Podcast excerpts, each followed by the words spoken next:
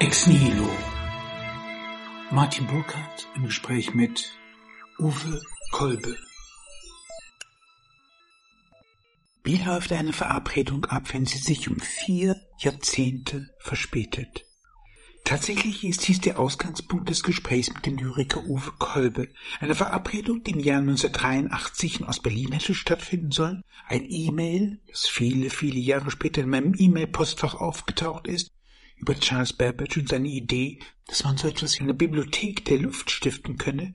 Und schließlich, beim Schreiben meiner kleinen Education Sentimentale, der Gedanke, dass man aus einer schönen anthropologischen Distanz auf die verflossene Zeit zurückschauen könne.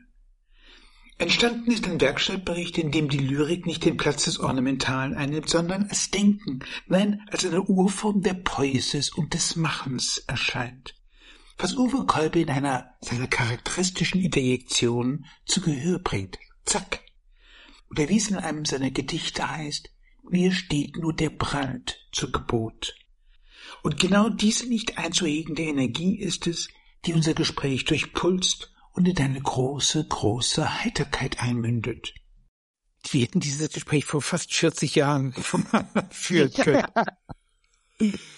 Ja, ja, also weil das war ja eine Zeit, wo ähm, äh, also zu unserem Glück, sage ich jetzt mal, da im Osten hockend, solange das für mich so absolut noch war, kam ja immer mal jemand, ja, interessante Typen oder so. Also in meinem Fall waren es zum Teil zum Beispiel, also Kollegen, Leute, ich habe Leute kennengelernt, also weiß ich, Hans-Christoph Buch, Jürgen Theobaldi, ähm, wer fällt mir noch, Bodo Morshäuser und so. Also Bodo Morshäuser übrigens schon deswegen faszinierend, das war der erste Westberliner, der wirklich ein Berliner war, den ich kennengelernt habe, also außer meinen Verwandten. Und so, also von daher war das für uns natürlich, äh, das war streckenweise wirklich, also unerhört wichtig, dass jemand kam, ja, Interesse hat. Das war eben auch das Sonderbare, als ich damals den Mitch Cohn kennengelernt habe. Ich dachte mir, ich, ich müsste doch irgendwelche Leute äh, finden, die mir den Prenzlauer Berg irgendwie erklären können. Oh, und er war auch ganz schön lang gesucht. Und es war, mein Hintergrund war, ich war eigentlich, in, wir sind ja gleich alt, ne? 1957 geboren. Und ich ein Junge, glaube ich, sehr, äh, doch, doch, ich hätte meine ersten äh, Audio-Pieces und äh, Hörspiele gemacht. Äh, 83, 84. Aber ich war quasi ein Fluido doch. Ja, und dachte mir, ich würde gerne schauen, wie die andere Seite der Welt aussieht. Das war der, der Hintergrund.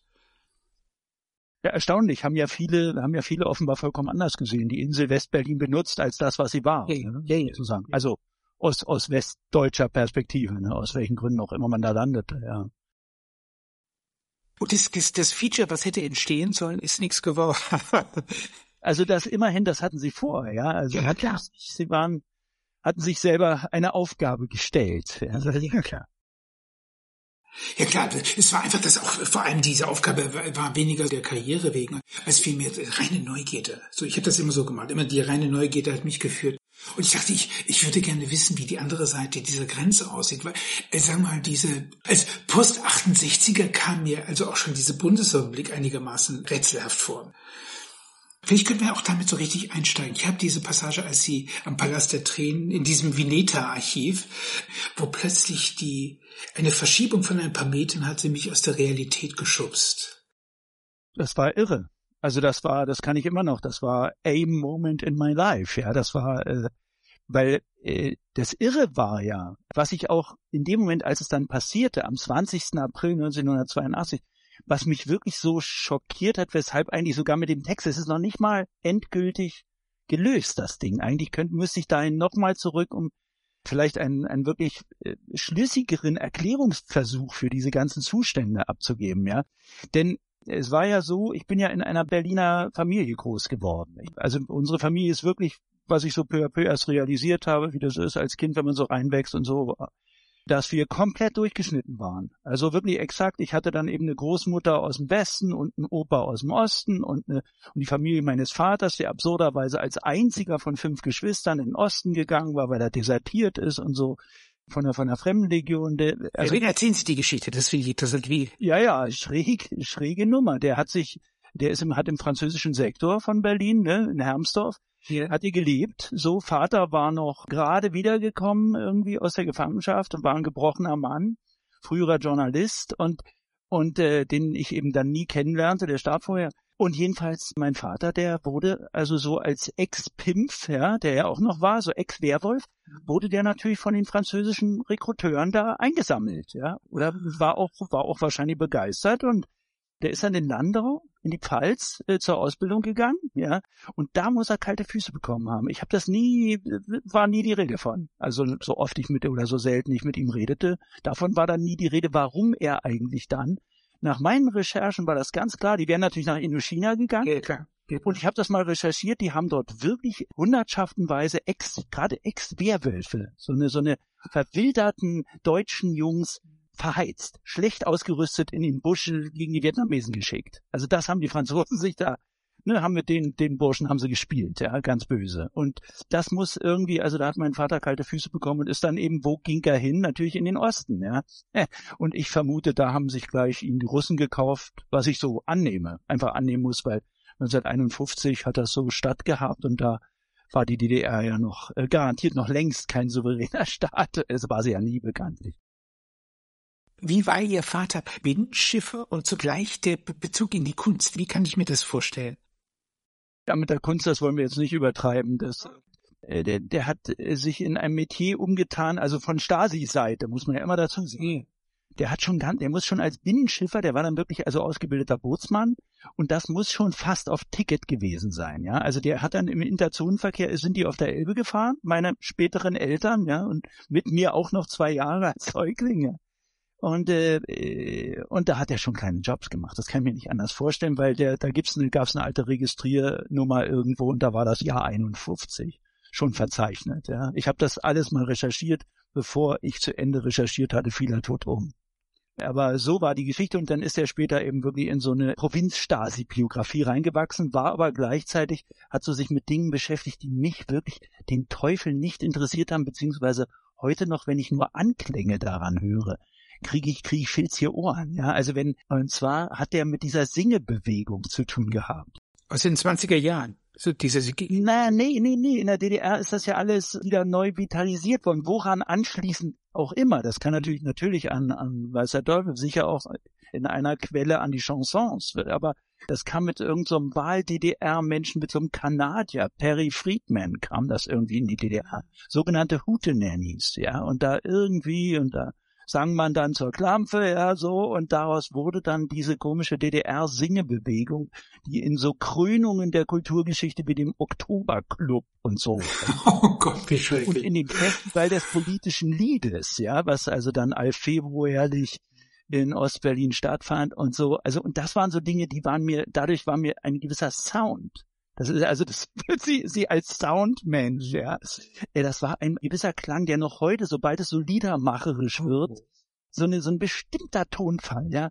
Da kräuseln sich mir die Ohren, das geht gar nicht. Das ist dann die Welt meines Vaters Hölle, ja. Ich habe mich mir aufgeschrieben, keine Muttersprache, kein Vaterland. Ähm, das, das ist genau so, ja, ja. Das kann ich nicht besser zusammenfassen, als es so schon mal geschrieben war. Aber da, äh, bei meiner Mutter, wie soll ich sagen, also meine Mutter war keine Mutter, sagen wir es mal. Es ist kurz zusammengefasst, mehr kann ich gar nicht sagen, ja. Das ist eher so eine falsche Mutter. Jemand, der nicht äh, den anderen anschauen kann, die das Kind instrumentalisiert sowas in der. Ja, okay. ja, ja. Bis hin zu, ja, Gewalt. Also ganz, ganz okay. sücht. Das ist ganz schlecht. Und, und mein Vater und dann, und vollkommen ungeistig. Also mit einem, mit einem allerdings, manchmal denke ich, also, um es ehrlich zu sagen, ja, weil ich habe, nee, äh, äh, ich habe äh, hab manchmal auch das Gefühl, dass eine bestimmte, sagen wir, eine bestimmte assoziative Denke, die sie immer hatte und hat, also sie lebt noch nebenbei bemerkt, das ist also alles noch virulent und und äh, da gibt es so ein so ein wie soll ich sagen zusammenhangloses also assoziatives Sprechen und Denken da habe ich was ich glaube was her das ist eine der Quellen ja. aber also so also unerhört sprunghaftes oder sagen wir eine also ein ständiges Kollagieren, ja, so könnte man es freundlich nennen. Und mein Vater dagegen ist, äh, der hat natürlich, also durch seine geheimdienstliche Geschichte, hat der, hat ja unerhört wenig geredet. Der hat ja, äh, also wir haben uns zugehört. Zack, es hat geknallt, gerumst, gestritten, das war's dann. Nächsten Morgen ein Spiegelei und dann war wieder in Ordnung, aber äh, eigentlich kein Austausch über die Dinge, weil sie so sagen, von wegen Kultur, der der hat irgendwie bei der Kulturstrecke der freien deutschen Jugend da irgendwie mitgemischt und hat, es gab eine, große Theaterzeit in Schwerin, wo mein Vater, also mein Vater ist so gewandert durch die DDR mit den Wohnorten und in Schwerin gab es eine große Theaterzeit mit Christoph Schroth verbunden, mit einem Regisseur, also heute noch so legendär und gab eine sensationelle Faustaufführung zum Beispiel mit, mit einem weiblichen Mephisto, war sehr gut, habe ich noch in guter Erinnerung. Und da jedenfalls war mein Vater damit beschäftigt, also sozusagen die Abnahme, die Stasi-Abnahme zu machen, in der ersten Reihe zu sitzen und zu sagen, kommt auf die Bühne oder, oder fällt aus, ja. Wie hat Ihr Vater denn äh, die Entwicklung des äh, jungen Uwe Richtung Literatur bis hin zu Franz Firmann als Ersatzvater, kann man das so sagen?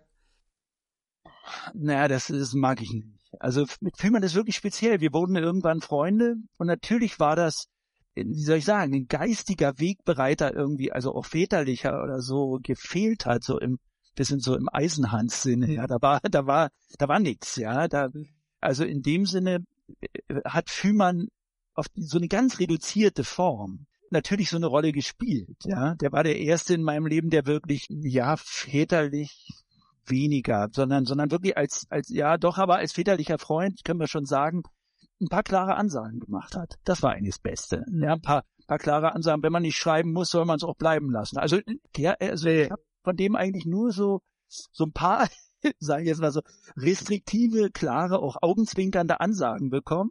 Ja, und die waren gut, die habe ich auch mitgenommen. In mein Arbeitsleben, tatsächlich, das war was. Aber sonst, und außerdem hat der mich ins professionelle Leben geschubst. Also ich wäre nie so früh freier, freies Unkraut geworden, wenn, wenn er nicht. Äh, ich war ja mit, mit 1979, also mit, mit noch 22 war ich ja schon frei hey, ja. Das war auch für DDR-Verhältnisse irrewöhnlich. Und da hat er so geschubst, da wollte er auch etwas für sich, er wollte eine neue Generation, die er als abgewiesen aus diesem Ostbetriebe da sah, ja, und aus den, durch die Doktrin des sozialistischen Realismus sozusagen immer noch, die ja immer noch rumwalten, ja, abgewiesen von, von jedem, von jeder Möglichkeit, Bücher zu machen oder in Zeitschriften zu kommen. Und da wollte er eben einen hier Pass pro Toto wenigstens mal durchsetzen, ja. Hat er ja irgendwie geschafft.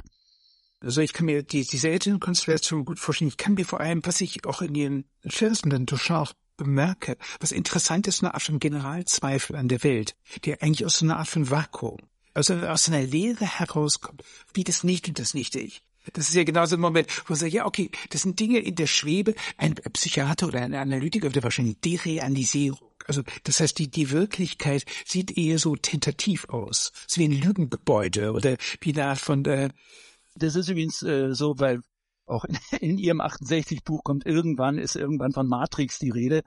Und als der, das späte Kind, also dieser Matrix-Film, ja, diese, diese Filmserie lief, habe ich gedacht, ja Gott, das war doch das Lebensgefühl. Ich meine, dass, dass, dass dahinter was ist und wer kennt das nicht? Ich denke schon in irgendeiner Phase, wenn es langsam im Kopf so vorangeht, ja, dann denkt man, Moment, das ist nicht wirklich, was dir da gegenüber ist. Die tun alle bloß so, ja. Und natürlich war das doppelt und dreifach in dieser geschlossenen Gesellschaft im Osten war das natürlich doppelt und dreifach so, weil die weil ja ständig auch dieses Vorspiel, also sagen wir die die Losungen des neuen Deutschlands sozusagen, stand ja die ganze Zeit an der Wand. Und jeder jeder hat also hat sich die meisten wandten sich müde ab, aber ich natürlich als junger Dachs, ich bin jedenfalls einmal durch dieses Hamsterrad durch und habe was ernst genommen eine Zeit lang, ne? Und dann und dann eben mir ab und zu haben sie mir gezeigt, dass es Unsinn ist und dass es Quatsch ist und dass ich naiv bin und dass ich ein Idiot bin und dann habe ich das schon kapiert, dass das dass das überhaupt nicht so gemeint ist. Das war gar nicht so gemeint. Das war, ich meine, es war ja klar, dass es reiner Machterhalt war. Ist ja logisch, ja.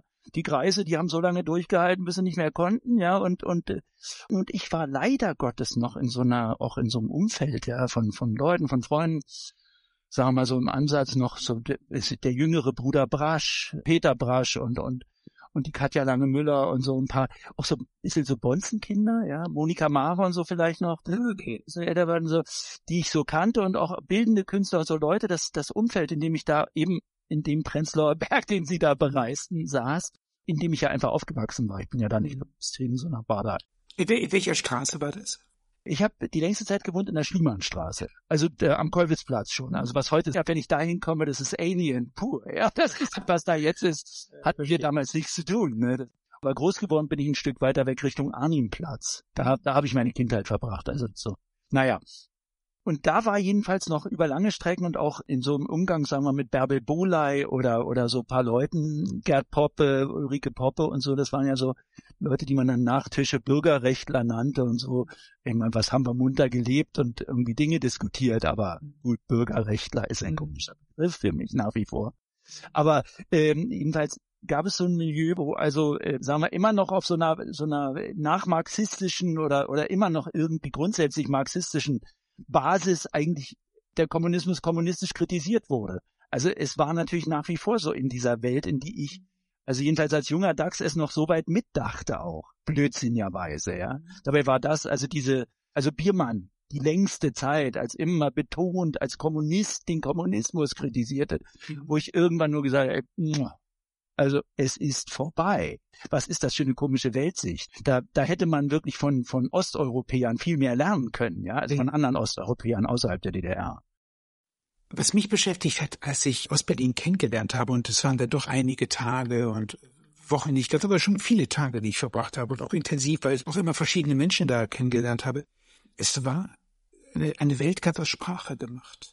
Aber diese, die, die Sprache flottierte irgendwie über den Ding und die das, war irgendwie alles auf eine merkwürdige Art und Weise gespenstisch. Und es kam mir so vor wie mein Derealisierungsgefühl im Westen. Ich hätte, ich erinnere mich noch, als ich hier meine Magisterarbeit geschrieben habe, hatte ich den, das, das herrschende Irrealitätsprinzip da reingeschrieben und Konradi, mein Professor, mit einem heftigen Strich gesagt, es gibt kein Irrealitätsprinzip. und aber die Ostberlin war ein Moment von vollständiger Derealisierung. Also äh, es kam mir vor wie ein Potemkinsches Dorf, relativ früh auch schon. Nee, es war ja, ich meine, es waren einstürzende Altbauten sowieso, ja, das war ja klar. Und, und da drin allerdings könnte es auch sein, dass sie da in eine, auch in so eine Szene geraten sind, ja, also weiß ich, wenn ich jetzt mal so Namen vermute wie Bert Papenfuß. Ja, Sascha Anderson und so. Sascha ja. und so die waren, äh, also jetzt, wir lassen jetzt wirklich den ganzen Stasi-Quatsch weg, das ist nicht, das kann nicht mehr Thema sein, mhm. sondern, äh, sondern tatsächlich diese, diese Orientierung, das war ja auch eine teilweise nach aktueller französischer Philosophie, also orientierte äh, mhm. Sprachwelt. Und das muss ja schon sehr merkwürdig angemutet haben. Die lasen da sozusagen die gleichen Bücher, ja. Nur, nur dass in einer Welt lebten, die völlig, äh, die damit gar nichts zu tun hatte, wo nichts beschrieben wurde, ja. Und da, da ist natürlich, da ist dieser Punkt, dass ich praktisch noch aus so einer, ja, wie soll ich das nennen, konventionell politischen Welt kam, so eine konventionellen Denke, ja, die da, wir hier, ja, so oben, unten und so. Und diese Burschen, in die sie da reingelaufen sind, sozusagen, das habe ich immer ziemlich, ich, ich habe das auch beinahe bewundert, ja. Ich fand das natürlich großartig. Oh, die waren schon fertig. Die ja. waren schon durch Bühnen der Ebenen durch, ja. Die haben schon ihr Sprachspiel inszeniert, ja. Und es war mir gleichzeitig vollkommen fremd. Gleichzeitig war ich in einer Ebene auch sozusagen sauer, wie man so wenig gegen das Ding, weil ich musste, ich musste gegen das Ding weiter anrennen. Die taten das schon nicht mehr. Und im Nachhinein, das ist leider, muss ich doch sagen, im Nachhinein dachte ich dann im Fall Sascha natürlich, sozusagen, da war auch was Konzeptionelles dabei, sozusagen zu sagen, ey Leute, das ist doch alles bloß Sprachspiel und also da tasten wir nichts mehr an. Ne? Da rennen wir also nicht gegen die Mauer an, sondern wir lassen sie stehen und machen unser Spiel dahinter und malen sie im Kopf bunt an. Real ging es ja nur auf der Westseite. Was mich interessiert hat, das war, glaube ich, auch einer der Impulse, äh, mein projektiver Apparat ist angelaufen. Auf der Westseite konnte man äh, sozusagen quasi erfahren, der Ostautor Heiner Müller sozusagen quasi als Heros dieser Gattung, im Grunde genommen der letzte Held. Also es war das postheroische Zeit, da hatte da noch sozusagen quasi Heroen, und die, die in, im Westen bereitete sich vor eine ganz merkwürdige Aufmerksamkeitsökonomie, die eigentlich an Neuigkeiten kein Interesse hatte, es sei denn, es sind sozusagen so äh, spicy Details sozusagen quasi oder oder ich bin mit Sascha Andersen durch, durch, durch, durch Ostberlin zu laufen, war. Irgendwie sehr komisch, weil er sagte, ach, ich mache ja, morgen, übermorgen kommt der Spiegel, dann die Süddeutsche und, und das ist vollkommen, für mich vollkommen bizarr, weil das irgendwie, ähm, und zugleich war äh, das Moment auch der Aufmerksamkeitsökonomie, diese ganze Psycho, Psycho oder die Welt, aus der ich herauskam, Psychoanalyse, und das war alles nicht da. Es war eine Welt vor der Psychoanalyse. Das fand ich unglaublich interessant. Einerseits, der, der Intentionalismus, das Wollen war viel wesentlicher. Also etwas zu wollen war eigentlich schon das fast gemacht zu haben. Ja, ja, ja, klar, weil, weil, weil dem Wollen ja nur Schranken entgegenstanden. Ja, klar. Also war das mit dem, mit dem verbalen Akt, also vom, vom simplen Nein angefangen. Also das Nein war ja schon Haltung, ne? Das reichte ja eigentlich schon. Und wenn man sich, wenn man Leute traf, also an, das ist ja auch das Irre, äh, diese auch das Vormoderne, also ich, ich vermute mal, dass sie auch dieses diese merkwürdige äh, vormoderne Technik da, das muss sie ja auch total angemacht haben. Ja. Das war ja irre. Die Verweigerung der der technischen Entwicklung, der Ausstieg dieses also dieser Teil der der Autonomie des Ostens sozusagen des Comic-Con war ja ein ein ein nicht nicht hinterherhinken, sondern ein regelrechtes Ablehnen und sich sperren gegenüber allem, was technische Entwicklung schon deswegen durfte es ja nicht sein, weil technische Entwicklung weite Strecken Kommunikationstechnologie war. Genau die war ja der Feind oder Kopierer oder solche Dinge, was auch immer. Ja, also IBM war ja oh oh oh, das war das waren ganz schlimme Finger, weil weil die ja sozusagen zur Subkultur beitragen konnten. Ja, also das ist so so irre. Und dann dann sah das wirklich so aus und, äh, und ja, also naja, so wie es eben aussah. Ja. Ich glaube tatsächlich auch, dass diese Verweigerung im Grunde, in den 60er Jahren hatte man ja noch die Schwerindustrie, altes hatte man auch in Neurussland, aber diese Verweigerung der Kommunikationstechniken war im Grunde genommen der, das der Untergang des ganzen Ostblocks. Also der Manuel Castell, der über die Netzwerkgesellschaft geschrieben hat, kommt zu diesem Schluss und ich würde sagen, das ist wirklich also auch ein bisschen daran, dass äh, Honecker diesen 4 Megabit äh, Chip irgendwie äh, fälschen musste, was ich hinreißend finde. Ja, ja, genau, das, das habe ich dann im Nachhinein erst. Es gab mal irgendwann so eine Time-Recherche, wie das mit Solidarność gelaufen ist, 81, ne? Also 80, 81 und so. Da war es einfach so, der, der, die, da gab es ein Geheimtreffen, Ronald Reagan und Papst Johannes Paul II., ja, und äh, im, im Vatikan dreiviertel Stunde, da haben die besprochen, der polnische Papst hat die Kanäle nach Polen und die Amis stellen die Technik. Was sonst? Die Technik, ja. Vervielfältigungstechnik und so weiter. Also genau das Ding, ja. Das ist im Grunde, ja, naja. Es gab eine Szene, die für mich wirklich so exemplarisch war. Ich hatte kurioserweise, weil das so, äh, so futuristische Sachen waren, ich habe so diese Audio-Art-Sachen gemacht in den 80ern. Und der DDR-Rundfunk hat tatsächlich eine Arbeit gekauft. Die, ich hätte gerne ein, ein Konto gehabt mit Ost, Ostmark, wollten sie nicht, haben mich in Westberg bezahlt, mit dem Jörn Schmeling zusammen. Und dann bin ich von dem Blutsvolke, damals noch Ostfunk, dem Redakteur, die, die äh, Akademie der Künste Ost gebeten worden. Und äh, kam ein bisschen zu spät. Und dann gab es an jedem Tisch einen, einen Streit zwischen, ich weiß nicht, wie das war, zwei ältere Herren. Und ich war noch relativ junger, noch damals etwas langhaariger Auto. Und plötzlich sagt einer von denen, ich gebe Ihnen mein Künstler Ehrenwort. diese, diese, wo gibt es sowas? das war ein Zeitsprung, ne? Ja, ja das ist äh, extrem, ja. Totaler Zeitsprung. War es ja so, ach so, naja, ich will, will ja auch gern darauf zurückkommen, also auf die Frage nach dem, nach der Situation damals zwischen genau. Trennenpalast. Trennenpalast und, und Bahnsteig da. Äh, genau, eigentlich können wir an dem Punkt, an ja. dieser irrsinnigen Zeitverschiebung, äh, mal nochmal ansetzen, weil, weil was für mich äh, eigentlich kurios war, ich war ja ein Kind, der spätestens ab 1964 war ich in, in Ostberlin, ja, also durch neue Heirat meiner Mutter, so. Und in einem proletarischen Ostberliner Haushalt und das war auch alles ziemlich, ich glaube, das war ziemlich gesund für mich. Das war ziemlich gut. Und da von Stund an lebte ich in einer Welt, in der der Fernseher, der hat mein, mein Stiefvater hatte einen damals sagenhaft modernen Fernseher, nämlich ein Tesla-Gerät, also einen, einen tschechischen Fernseher, Monitordesign. Das sah richtig gut aus, das Ding an der Seite, die die Knöpfchen, ja, und so. Und da drin ging's nun los. Also da waren die Vorabendserien. Also ich habe von sechs bis sieben, ich habe alles geguckt, was es gab. Ja. Meine Westsozialisation setzte ein. Und natürlich mit dem Rundfunk. Natürlich mit AFN, mit und, und, und, und. Ja, das ganze Ding. Und dann irgendwann stieg man eben aus den Deutschen aus und hörte nur noch die internationalen Schlager und so weiter. Also was ich sagen will, langer Rede, kurzer Sinn. Also die ganze, es war eine komplette mediale Westsozialisation. Weil mein Stiefvater sagte immer, wenn ich mal die aktuelle Kamera für die Schule gucken musste, ja, diesen Ost, die Ostnachrichten hat er gesagt, ey, mach das aus, mach den Konsum weg, der Apparat geht kaputt, ja. so war die Stimmung im proletarischen Haus in Ostberlin. Ähm, und im Unterschied zum Teil der Ahnungslosen in Dresden, wo die, wo ich immer in leere Gesichter gucke, wenn ich alte Filmgeschichten erzähle. Das ist merkwürdig. Und ähm, das heißt, also alles, was ich auch über den Westen wusste, ne, neben Vorurteilen, neben historischen Sachen, neben weiß der Teufel, dann irgendwie viel zu früher Marx und Lenin Lektüre und so weiter, ja. Also neben neben äh, ideologischen Verkleisterungen, ja, war aber sozusagen tagesaktuell äh, TV West. Erst erstes, dann zweites. Die Ästhetik natürlich Programme, auch. Das ist ganz wichtig. Wirklich die dritten Programme der SFB, ja. Mhm. Der hat mich mehr beeinflusst, also als Fernsehen und Radio, ja. Der SF Beat natürlich mit Juliane Bartels, das war meine Sendung und, und was der Teufel und parallel zum Beat Club natürlich und, und, und und so. Also das war die Welt. So, und dann kommt dieser Mensch, der so groß geworden, also groß geworden ist, dann ist er so ein, ist er so ein freier Schriftsteller und hat auch zum Glück den ein und anderen Orwell gelesen und hat dies und jenes, also ein bisschen Konterbande, äh, war ja auch ins Haus gekommen und hatte auch schon Brinkmann, Rogilla hier, Acid, die Anthologie, die wurde, also da, das waren im Osten verschlissene Exemplare ja, und so. Also man kannte dies und jenes, ja, man kannte schon Ted Berrigan, Ron Paget und hatte so äh, auch ein bisschen nachgerüstet. So.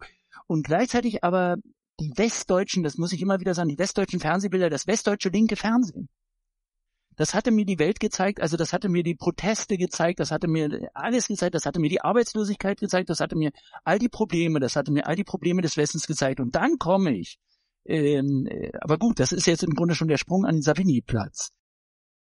Das war sozusagen der zweite nach dem ersten. Der erste war ja, dass ich, ich komme da nie hin. Also ich, ich saß ja sozusagen vor, ich saß ja vor einer weißen Wand, und zwar vor einer weißen Wand. Das ist ja immer so, ich glaube, das ist wirklich äh, so ein, so ein, das ist was ganz wichtig optisches. Man könnte so, so mental haptisch könnte man sagen, ja. Also es war die weiße Wand, vor der wir saßen. Ja, wenn, wenn man nur in die Nähe kam, kam schon gleich ein Foto und, ne, und nix die Ausweise bitte, ja, das ging ganz schnell. Und, äh, und auf der anderen Seite war das Ding knallbunt, ja, so.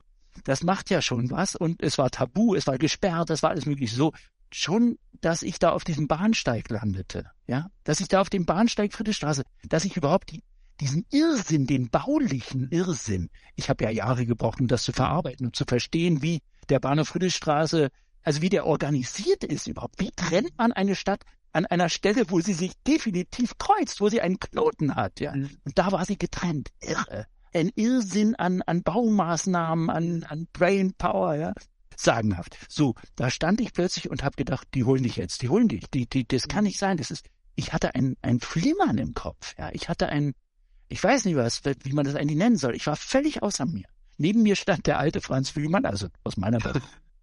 weiß ich, uralt, ja, der war 60, der stand neben mir und, und. Und die hat auch gerechnet, dass sie, dass sie im Westen bleiben würden, ne? Das war übrigens noch ein ganz, noch ein Ding, dass ich, woran ich ganz schön lange genagt habe. Also auch als er, also der starb ja zwei Jahre später. Und, und ich sprach an seinem Grab und so und dann, und dann, ich habe erst im Nachhinein erst kapiert, ganz spät erst kapiert, was der da eigentlich gesagt hat an dem Tag, nämlich, dass er, er hatte gebürgt für mich, ja, das war ja alles, also hoch angebunden, da hat er in der Akademie und im Ministerium da beim Höpke war er da vorstellig geworden oder bei seinem Staatssekretär, hatte so einen Staatssekretär als Kontaktperson und hatte da irgendwas unterschrieben, ich weiß nicht was, ja, für diesen jungen Mann. Und der stand neben mir und hat dann, irgendwann hat er gesagt, naja, wenn, du darfst daran aber gar nicht denken. Also ich glaube, wir haben uns schon geduzt zu dem Zeitpunkt. Muss daran nicht denken, ob ich gebürgt habe oder nicht. Wenn du eine andere Entscheidung triffst, dann triffst du sie, ja. Und im Grunde hat der zu dem Zeitpunkt längst gewusst und gesagt und gemeint, ihr müsst eigentlich gehen.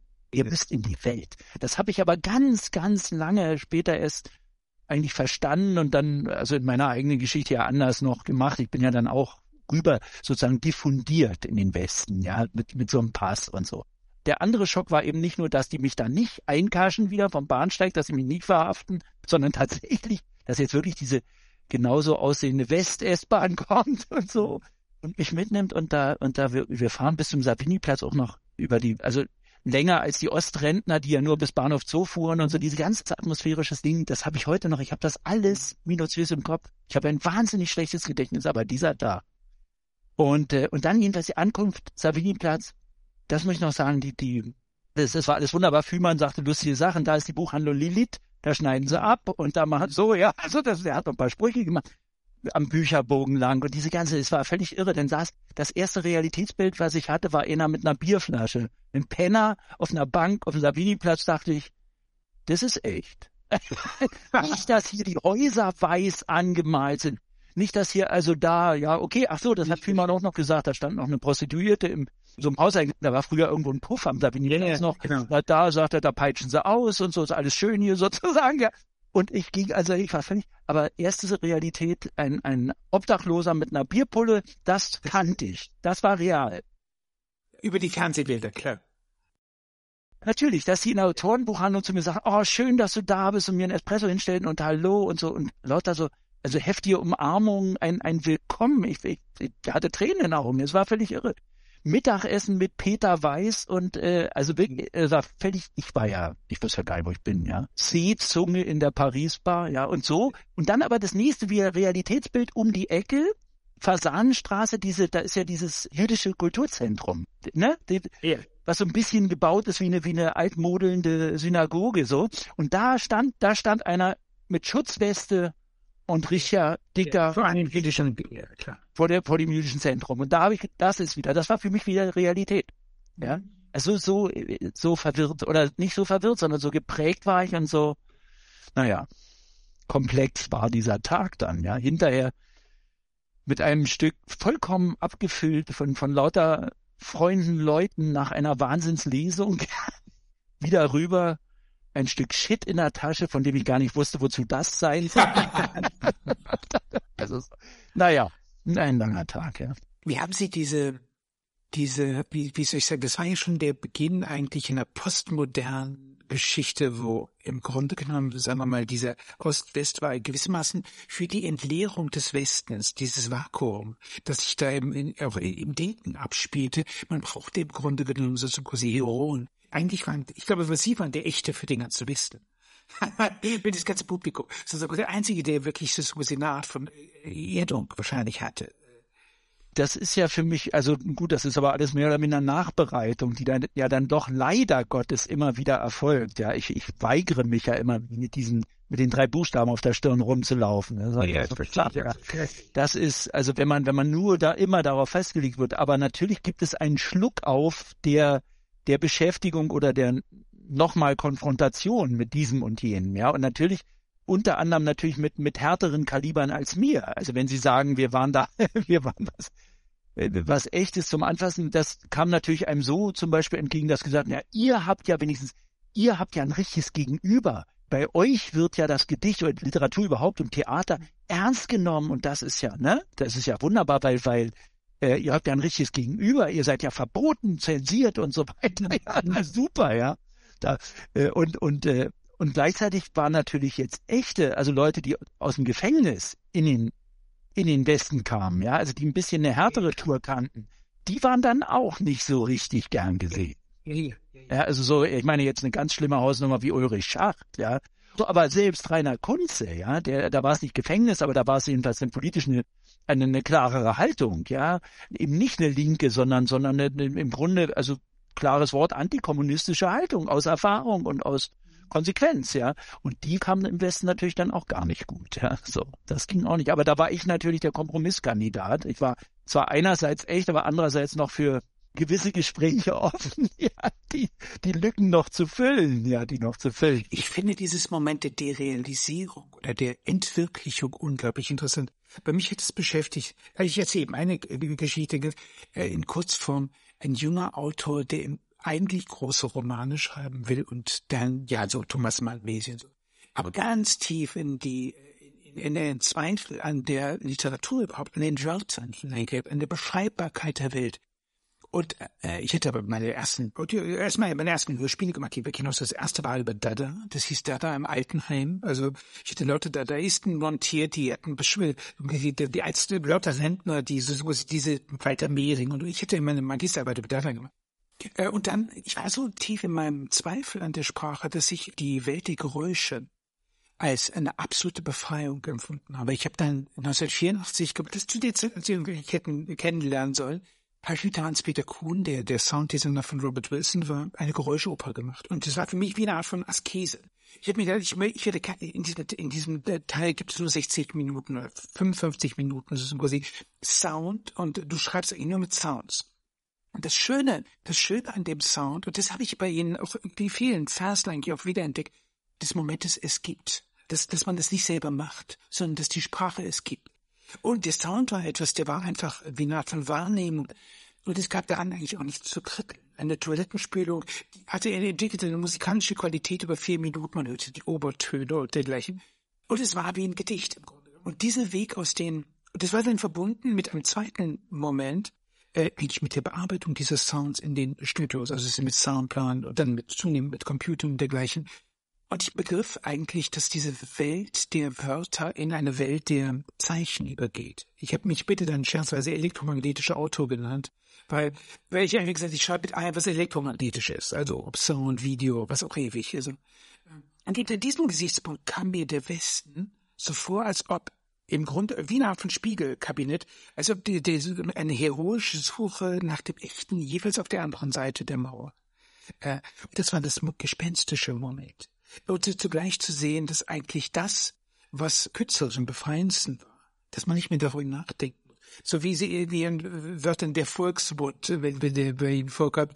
Äh, das ist ja im Grunde genommen, sie müssen nicht nein, wie Nietzsche sagt, jedes Wort ist ein Vorurteil. Was ja, was ja großartig ist. Ja, absolut. Ja. Ist also, nicht selber zu da, Klar, das ist, äh, aber, aber, ja, spiegelverkehrt, ja. Ich meine, nee, ist nicht ganz so. Auf eine gewisse Weise schon, ja. Naja, aber unser eins kam nicht mit der Vorstellung dann in den Westen, dass da sozusagen, also mehr Wirklichkeit wäre als dort, ja, oder so, das, das eigentlich nicht. Aber mit einer, wie soll ich sagen, man könnte es fast mit sozusagen im Computerjargon sagen, mit einer entspannten Oberfläche, mit einer entspannten Benutzeroberfläche. Das war, das war natürlich der große Unterschied, ja. Also es war weniger anstrengend, sich im Westen zu bewegen. Also in der ersten Instanz. In der zweiten Instanz war dann wieder sozusagen, ey, ja, wieso, wenn du nicht weißt, was du heute machen willst, dann musst du selber doch wissen, ja. Also, dass einem irgendjemand einen kalten Waschlappen in, ins Gesicht haute und sagte, wieso, ob du links oder rechts gehen willst, musst du jetzt schon selber wissen. Keiner regelt mehr den Verkehr sozusagen. Ja, das ist mhm. das ist, war schon eine andere Welt. Ja, aber aber und dass die Flugzeuge wirklich irgendwo hinfliegen, wo du noch nie warst oder so. Aber aber ähm, naja gut und gleichzeitig muss ich muss ich gestehen, dass ich mit dem, mit, mit dem ein bisschen immer hadere damit, mit der, äh, mit der, mit der dauernden Wiederholung, also der zerbröselnden Wörter, ja, von Hofmannsthal. Also, also, guck mal, darauf jetzt so dieses, weil es so in der Germanistik, ich glaube, der letzten 20 Jahre immer zu bröselten, also die Worte im Mund und so. Und da habe ich gedacht, Leute, dann werd ich eben, dann werde ich störrisch, ja, dann, dann sage ich, nee, also pass mal auf hier, ich habe hier einen Holztisch, ich weiß genau, wo der her ist. Ja, hab, den besitze ich schon so und so viele Jahrzehnte und da habe ich mich auch schon dran gestoßen und alles. Also der ist, der ist mir sehr real und der, also und und gehe raus und sage, ey, ich, ich stehe da im Regen und das ist und ich werde kriege die Lungenentzündung und das ist alles verdammt real und und das schreibe ich auch auf sozusagen. Also dass ich, dass ich sozusagen so richtig reaktionär quasi zurückgehe, ja, anfasse und sage und auch immer sage, ich, ich schreibe nur, was mich wirklich verletzt oder was mich wirklich, wo ich, wo ich mit zu tun habe. Und ähm, deswegen habe ich dann irgendwann so, so ein Gedichtband mal gemacht, die sichtbaren Dinge, ja, einfach um das zu postulieren. Und allerdings heißt das erste Gedicht dann gleich Luft, ja. Also es ist Ironieverdacht ist auch da. Also, also aber das, da, da, also da hadere ich mit, ja, mit dieser ganzen Welt, in der nur äh, gesagt wird, das ist alles, ja, wie soll ich sagen, also Schein, es löst sich auf, ja. Das Verschwinden wird zelebriert, in Wahrheit. Ja, ja. In, in, nein, das finde ich absolut sympathisch. Das, dieses Moment, dieses, nochmal zurück auf dieses Es gibt. Es gibt diesen Tisch. Ich habe mich dann gestoßen. Aber jetzt kommt die, jetzt kommt die Drehung, die ich so interessant finde. Der Autor, der autorisiert wird nicht durch seine Intention, nicht durch das Autoriale, nicht durch seine Vogelflugperspektive, sondern der auf dieses Es gibt, der das annimmt, der die Welt annimmt. Das ist eine ganz andere Perspektive. Also das ist etwas, was ich am interessantesten fand. Eigentlich eine Form der Kunst der Enteignung. Dass man diese Position dieses Autors räumt und die Welt kommt zurück. Das war das Phänomen. Das war das mit den Sounds. Also im Grunde genommen, äh, ist, ich hätte als junger Mann äh, Klavier gespielt und natürlich mit trainiert, Czerny und so und hat diese, dieses, diese Vorstellung des Virtuosen seit der Renaissance wieder. Und dann ist man plötzlich im Tonstudio und sieht, man kann mit einem kleinen Regler die Geschwindigkeit hochtunen. Und es hat mich nicht erschüttert. diese ganze Übung. Ich sage, was, was habe ich da gemacht? Und, und, und zugleich, was noch viel interessanter war, dass die ganze Welt zum Instrument wird. Das ist das, was ich, wo wir uns, glaube ich, auch getroffen haben, als Sie mir dieses kleine, äh, auf diesen Babbage-Artikel, die, die Bibliothek der Luft. Äh, das war im Grunde genommen, die ganze Welt wird Sound. Jetzt komme ich auf Ihren Roman über diese, die, die Lüge. Der Komponist auf der Suche nach dem Klang der Welt als Sound. Das, das ist die Resonanz bei mir an dieser Stelle, weil das eigentlich eine Verschiebung auch des Autorenbegriffs ist, für meinen Begriffen. Ja, völlig. Ja, ja. Deswegen, also wollte ich das auch unbedingt. Allerdings gestehe ich, da ist gleich die Schwäche. Also wenn Sie das als sozusagen von der von der Fachseite da äh, nee, nee, das, ist ja, okay, das nicht, aber aber natürlich ist es ein ist es ein großes Interesse und eine große Freude auch auch sozusagen also wegzunehmen dieses ganze äh, also auch das ganze wirklich literarische da rauszunehmen, sich zu verweigern, ja und zu sagen, dass das ist und ja, also und und äh, und die eines meiner Urerlebnisse, ich habe leider immer nur also ein bisschen Gitarre gestümpert und sonst gar nichts, ja. Diese, diese, diese eine, diese eine Musik, die da sozusagen vorkommt, die Schienenschleife, die Straßenbahn in der Schienenschleife, dieses Schleifen und dieses Ding da, das ist wirklich, ich glaube, das hat, das hat mich übers Abitur damals getragen, ja. Das, da bin ich jeden Morgen vorbeigekommen und hab, hab gehofft, dass da eine ist, ja. Und, äh, und das war viel mehr, also äh, das war ich, ich habe im Nachhinein so immer gedacht, das, was, was geblieben ist, ja, also von dem Ganzen, was man da gemacht hat und wo man da im Hamsterrad und so, in dieser Zeit, solange das so war und solange man irgendwas ernst genommen hat, das Beste ist doch, wenn etwas schön geworden ist, ja. Also ich sag's jetzt mal so, wirklich so ungeschützt, ja. Und, und dass das, was überlebt, also wenn, wenn da irgendein Gedicht übrig geblieben ist aus dieser Zeit, was ich da geschrieben habe, unter welchen Verrenkungen immer, wenn es, wenn es funktioniert, wenn es als kleine Gedichtmaschine funktioniert, in sich, ja, und also schön ist, was funktioniert, ist schön, Bauhaus, ja, so etwa, ja. Und dann, genauso habe ich mich eben auch daran gefreut. Einfach nur, also das war sogar, das ist eigentlich ein Ding, das war schöner als Naturlaut. Ja. Verrückterweise, dieser, dieses so technisch durch, durch ein, natürlich durch ein einen gar nicht gewollten Umstand der Erbauer. Ja? Also die so eine Schienenschleife, die wollen die doch im Grunde ideal bauen, ja, dass da gar nichts schleift, ja, und gar kein, gar kein Abrieb erfolgt, ja. Aber sie da, ja, der Funkenflug hat's gemacht, der akustische Funkenflug, ja. Im Grunde genommen haben sie das Moment der Poesis wirklich in den Worten. Ich habe mir auch das äh, aus, aufgeschrieben eine Zeile von ihnen. Und aus der Schmelze tritt das Unvorhersehbare was ich wunderbar finde, weil das ist im Grunde genommen die, das, äh, ich, ich, ich habe, ich habe tatsächlich in meinem Denken äh, beginnt die Mechanik, die Maschine beginnt eigentlich mit dem Prozess der verlorenen Form. Also das heißt, diesem Prozess, wo eine Skulptur gemacht wird, die wird aus Wachs gemacht, die wird gehärtet mit Gips und dann fließt der Wachs raus und man später gießt man dann dieses Ding ein. Und das ist natürlich der Punkt, eine, wo die Welt sich von einer Materie eigentlich herauslöst, wo die Welt gewissermaßen zum Kunststoff wird. Man kann diese Materie nicht mehr behämmern. Es ist keine Handarbeit mehr. Das ist ja im Griechen, Griechenland 1500 vor Christus. Aber für mich ist das Mechanik Betrug an der Natur, weil es die, die, die Geburt der Einbildungskraft. Es ist genau das Moment der Schmelze. Und das finde ich, das finde ich wunderbar. Also diese, und aus der Schmelze tritt das Unvorherseh. Ich glaube wirklich, dass Einbildungskraft in dem Augenblick erst kommt, wo man sich in der behämmerten Materie abgearbeitet hat und eigentlich Materie gestalten kann. Und das ist eigentlich auch der Augenblick, wo die Dinge zu fliegen beginnen. Ja? Und das finde ich wunderbar. Das fand ich eine absolut großartige Mitteilung. Und ich, ich habe das häufig, bei, bei Ihnen kam das immer so zu passieren, an mehreren Stellen vor, so bis hin zu den Kindern im Baumhaus und dergleichen. Also, äh, ähm, ähm, das freut mich. Ja, das finde ich wunderbar. Also das ist absolut äh, passte. Diese, diese Geburt der Einbildungshaft ist ja eben Poesis, das Menschengemachte. Gar nicht so sehr das Naturwerk, sondern da, wo Menschen etwas gemacht haben, was, was sie irgendwie in die, die, die ins Vergessen überführt haben und dergleichen. Ähm ich habe mir aufgeschrieben, das hat auch das war eine Zeile, die ich super interessant, weil da müssen Sie mir noch erzählen. Dieses erfundene Geldes zu fügen zu einem festen Haus war wohl Lügen, dieses Bild aus Vergangenheiten, dass wir uns davon für immer befreiten. Also es ist so quasi äh, eine Sprachwelt, die endlich äh, so quasi als Lügengebäude zu Ende erzählt werden muss, damit man sie loswerden kann. Erzählen Sie, wie, wie, was, woher kommt das?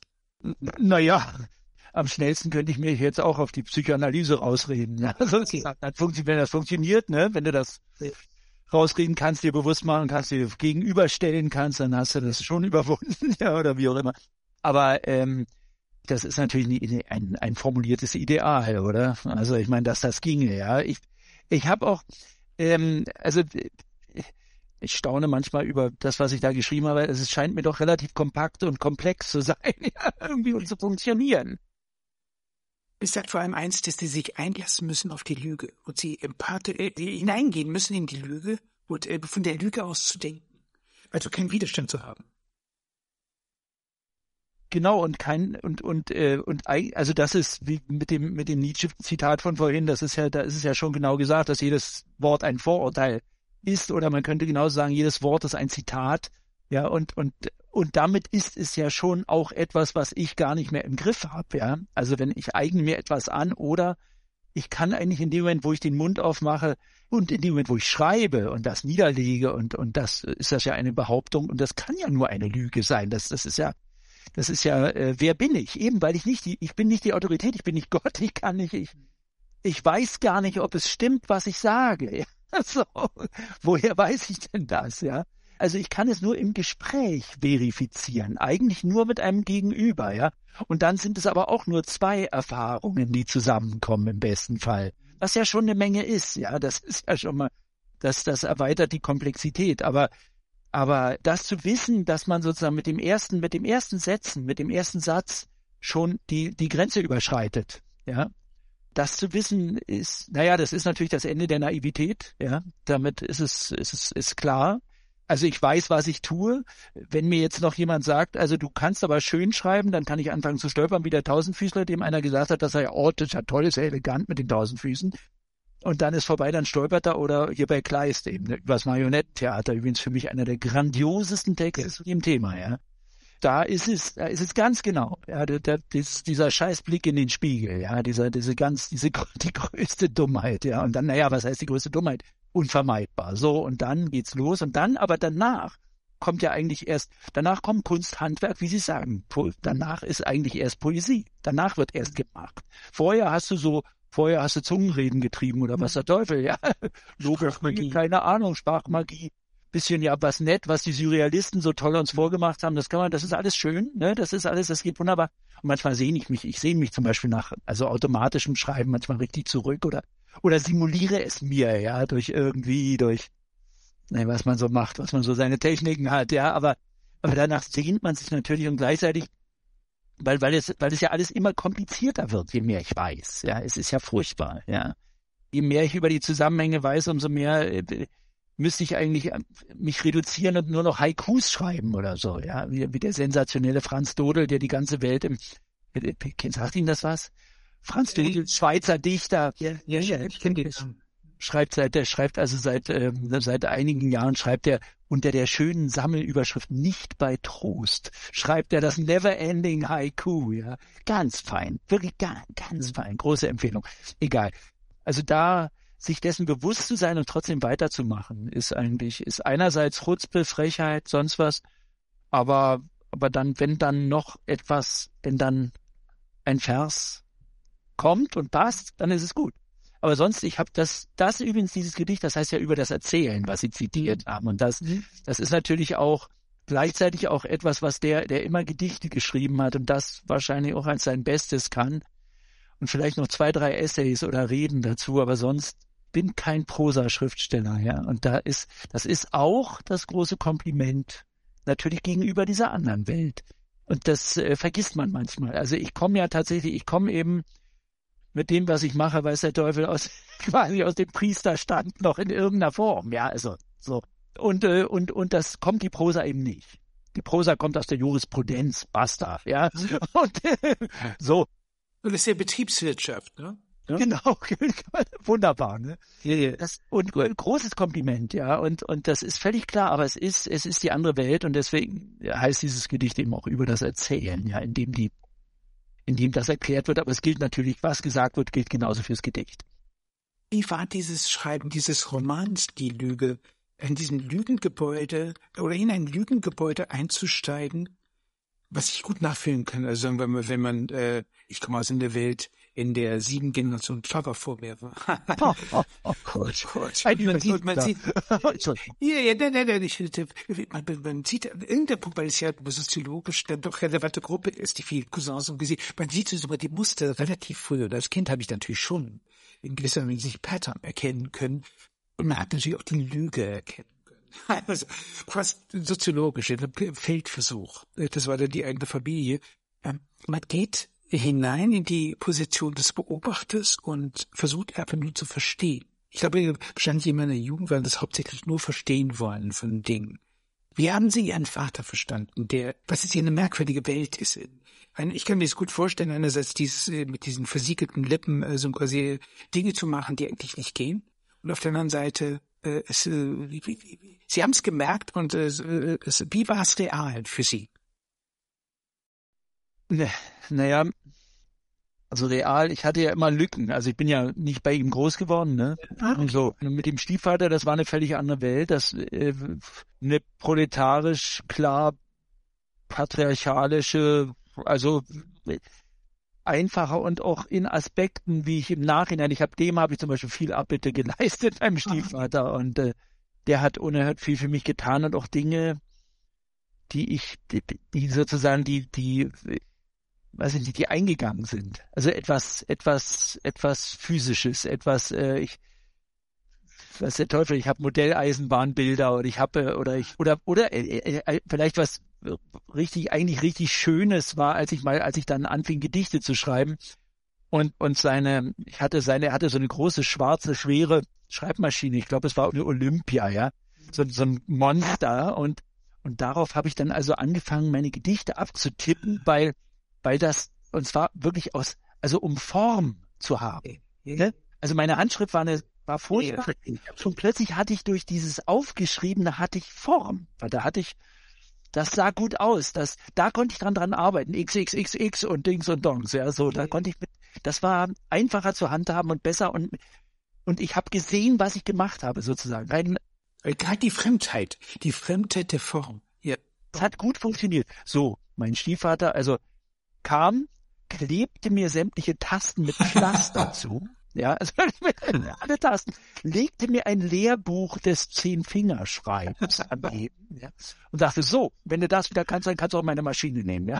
Und dann habe hab ich mir da einen abgebrochen, habe also ihm vorgeführt, dass ich das jetzt kann. Und danach habe ich wieder Adler geschrieben, aber viel schneller. Und, aber das war, das war, das war, es gab gute Momente, wirklich. Nee, und mein, mit meinem leiblichen Vater, das ist ja eine andere Geschichte, da mit dem war, äh, mit dem gab's eine, mit dem hatte ich eine gewisse erotische äh, Konkurrenz sozusagen. Ja, der war ein Libertär. Ja, ja. Naja, also da war sowas am Start. Der hatte, der hatte einige Ehen in seinem Leben, ja, und ich habe dann an irgendeinem Punkt auch äh, sozusagen mein, mein, wie soll ich sagen, meine genetische Prädisposition da irgendwie verflucht, ja, weil ich dachte, ne, was machst du ihm? Wem trappst du jetzt nach hier in jede neue Falle? Also das. Aber äh, und gleichzeitig war das war es war ein Fluch. Ich hatte natürlich die ganze Zeit die Sehnsucht nach dem Gesprächspartner. Ist doch logisch, ja. Ich hatte die ganze Zeit da war ja der, der sich auf irgendeinem Feld bewegte, der wenigstens verstand, wenn ich, der meine Grammatik verstand. Das, das tat der natürlich, ja. Aber ich wusste gleichzeitig, ich wusste spätestens vom 12., 13. Lebensjahr an, dass wir damals sagte ich politisch, ne, auf der anderen Seite standen jeweils. Also der war eben ein Mann, ein Mann der SED und ein weißer Teufelbart und Stasi wusste ich ja sozusagen, bevor dann die Akten aufgingen, nicht wirklich. Ich meine, es war immer zu ahnen, aber so, ne, das war immer kaschiert. Er hatte Scheinanstellungen, ja, der war ja, der war ja sowas Merkwürdiges. Der war ein hauptamtlicher Führungs-IM der hatte irgendwelche Anstellungen und dann, weiß ich, der hat das Haus der Jugend, so ein Kulturhaus geleitet in Schwerin, aber bezahlt war von der Stasi. Was ja mhm. auch eine interessante Konstellation ist, wie weit die eigentlich, wie sinnlos die da in alles rein. Ach, vollkommen. Völlig, völlig idiotisch, auch ein Teil übrigens des Untergangs, des Skandal. Diese sinnlose Doppel- und Dreifachabsicherung, diese Checker, dieser Checker-Schwachsinn. Aber immer wieder einer, den, an den man nur, wenn man nur in die Nähe kommt, sofort anfängt zu streiten, sofort hochgeht, ja, aber man weiß, es passiert sozusagen in der gleichen, manchmal in den gleichen Interessen. Ja, der hat sich zum Beispiel, der, natürlich stand da eine Büste Friedrich II., ja. Also natürlich gab es sozusagen einen Verweis auf eine, auf eine nicht nur militärisch, ja, sondern und nicht nur äh, ja, nicht nur militärisch konnotierte, nicht nur preußisch militärisch konnotierte, sondern auf ein, eine Art Traditionsbewusstsein oder so, was es an, was es in meiner proletarischen Familie natürlich null gab. Null, minus null. Ja. Gar okay, Ich hatte, es gab keine Tradition. Wenn Sie sagen, sieben Generationen da, oh, da denke ich, oh ja Gott, also geben Sie mir einen Schnitz davon ab, ja, aber naja, besser ist es auch so. Jeder. und ähm, das heißt, es, es, es gab immer diesen, diesen, sozusagen diesen Blick darüber und es, es hat sich ein, ein verrücktes, eklektisches Ding daraus ergeben, ja, eine, eine uneingelöste, sehnsüchte Bilder, einzeln stehende Bilder. Es gibt ein Buch von Peter Waterhouse, das ist ja ein, ein deutsch-englisch-österreichischer Autor, also der ist als Österreicher ist er sozusagen bekannt, obwohl er eigentlich in Winzen an der Luhe geboren ist und, und äh, Mutter Deutsch, Vater britischer Geheimdienstmann. Und der hat mal ein langes Prosabuch darüber geschrieben. Wir haben mich auch mal mit ihm darüber unterhalten, über diese, mhm. Ne, diese, diese Geheimdienstväter und dass der, dass man eben, dass man diese, er hat auch, er hat es einfach gemacht, er hat aus diesen Bruchstücken der Erzählung, der unterbrochenen Erzählung sozusagen. Daraus hat er sich das zusammengesetzt, was er eben brauchte. Und das ist es, ja. Ah, vollkommen Wahnsinn. Okay. Ich, ich begreife vielfach auch, wenn wenn es mal so darauf kommt und ich habe ja auch durch den Roman auch was öffentlich gemacht davon, ist schon klar. Und trotzdem gibt es immer noch Aspekte, die eigentlich weitergehen und interessanter sind als das, was ich bisher dazu überhaupt geäußert habe. Ja, also es gibt äh, Dinge, aber die müsste man dann, die müsste man wirklich, ich, ich denke manchmal, vielleicht sollte ich doch noch mal einen, einen großen Essay versuchen. Ja, denke ich manchmal in solchen Situationen, dass man, dass man die Dinge wirklich in die Hand nimmt, aber dann eher formal würde ich da eher so wie Stifter, ja. Ah, okay. Nach Sommer. Rosenzucht. jedes Stück in dem, äh, in dem Möbel wird, also jedes Holzstück wird, wird angeschaut. Aber gut, das, das vermag ich nicht mehr. Das hat ja Handke schon als Neustifter schon gemacht, oder was? Gut. Dieser Roman finde ich auch deswegen interessant, sagen wir mal, weil die Frage nach dem Vater oder die Problematisierung der Vaterposition ist ja immer auch wenn man es mal psychoanalytisch stellt, die Frage nach der symbolischen Ordnung. Der ist ja irgendwie der Repräsentant. Wenn Sie zum Beispiel den Friedrich II. nehmen, dann steht der Vater offenbar für, für eine Evokation so für eine preußische Kultur und dergleichen. Für, für ja. Herkunft überhaupt. Ja, ja. Genau. Ja. Also ich habe irgendwann mal, als ich so als junger Dachs eben zu, zu DDR-Zeiten geschrieben, ich, irgendwo eine Zeile gehabt, hier auf diesem geschichtsfreien Acker, ja mir war immer meine Vorstellung auch von, von der Situation Berlin war ja immer in dieser, das ist ja auch eine historisch junge Stadt und nun aber mit so viel Dreck am Hacken, ja, so viel Weltuntergang und, und, und mordendem, ne, was alles da von da aus beschlossen und vollstreckt wurde, ja. Und gleichzeitig so in kürzester Zeit ein, ein so viel, äh, also Unwill über nicht nur Europa gebracht, sondern über die Welt, also von dieser, von dieser historisch so jungen Stadt und die gleichzeitig, wo ich immer dachte, obwohl ich das eigentliche Bild dazu erst in Chicago dann hatte, in der Windy City, ja, da habe ich dann erst gedacht, das ist es doch, ja. Einmal, der Wind bläst einmal ein bisschen stärker und dann ist das Ganze gewesen, ja. Und eigentlich war das für mich so ein Bild auch für, für Berlin so, du, irgendwann, da einfach die, die, die Eichenpfähle unter dem Berliner Ensemble, die sind dann durchgefressen und tschüss, ja, und dann ist vorbei mit dem ganzen Spuk dieses bisschen Sumpf zwischen die großen slawischen Gründungen waren Köpenick und Spandau und dazwischen nichts, ja. Sandwüste, sagte man im 19. Jahrhundert. Klar, ja, diese Streusandbüchse nee. da, nee. dieses ganze Zeug und irgendwie, dass das so, aber äh, eigentlich kam das bei mir daher, das Bild vom geschichtsfreien Acker kam daher, dass nur Lügen da waren. Also mhm. über, über den Ablauf der Geschichte. Denn natürlich, also die DDR, die, die, die ganze die Ostdarstellung, äh, die, die sozialistische Darstellung von Geschichtsverläufen war ja die, also immer die Ausgebeuteten und die Ausbeuter. Also von Sklavenhalterordnung angefangen, ne, und da, da, da, da. Und so hießen auch die Helden von Spartacus bis, weiß ich nicht, bis Adolf Hennecke, ja, so hießen über Stachanov oder wie. So, so hießen die Helden und, und, äh, was aber wirklich geschehen ist und was mich wirklich angeht, davon habe ich nichts erfahren. Ich habe eine Schule durchlaufen, die mir, die mir nur wabernde Massen vorgeführt hat, ja. Und das war, das war eigentlich dieser geschichtsfreie Acker. Der war, der war leer. Der war eigentlich, der war neu zu beschriften im Grunde, ja. Und na gut, und wie habe ich das gemacht? Im Grunde, indem ich mir so peu à peu äh, ja, dann doch, also alles im Detail angeeignet habe, ja, in die Ecken geguckt habe, ja. Oder tausendmal durch den Schlosspark Charlottenburg gegangen bin irgendwann später, ja, und, und irgendwas begriffen habe, dass da doch noch auch noch was ist, ja, am Schinkelschen kleinen Pavillon da nebenan, ja. Oder habe mich eben wirklich mit, also mit Schinkel beschäftigt und dachte, das was, was der, was der für Ideale formuliert auf seinen Traumarchitekturen, ne, seinen gigantischen gotischen Traumarchitekturen, die in der alten Nationalgalerie hängen und so. Das, da dachte ich so, ja, da ist es da. Ich habe Berlin immer als amerikanische Stadt gesehen. Die waren ja unglaublich modern. Die Infrastruktur war vorher gebaut. Man wusste ganz genau, wo die Schulen sind. Und im Grunde genommen ist es ja fast die gleiche. Also 1880 explodiert diese Stadt. Die hatte 1930 300.000 Einwohner und plötzlich wird diese Gründerzeit Boom und, und dergleichen. Unter deutschen Städten ungewöhnlich, sagen wir es mal so. Also ich hatte vorher mein Studium in Köln gemacht. Und das war, Berlin war schon anders in diesem Kontext. Jetzt nochmal zu Ihnen. Sie haben irgendwann Bertolt Brecht als problematisches Rollenmodell für die gesamte äh, Intelligenzia. Wie hat sich das aufgebaut? Wie hat sie, wie erstmal bevor es dazu gekommen ist, zu der Entscheidung da drüber ein größeres Essay zu schreiben, wie, wie war so quasi die, wenn man sieht, die Idiosynkrasie, die entstanden ist? Naja, also der, der ist ja, der Gott sei bei uns. Also der ist ja, der ist ja der, an dem man nicht vorbeikommt. Ja, der war auch der, an dem kam ich, also das, die Schule lassen wir draußen vor, aber natürlich war der da auch omnipräsent.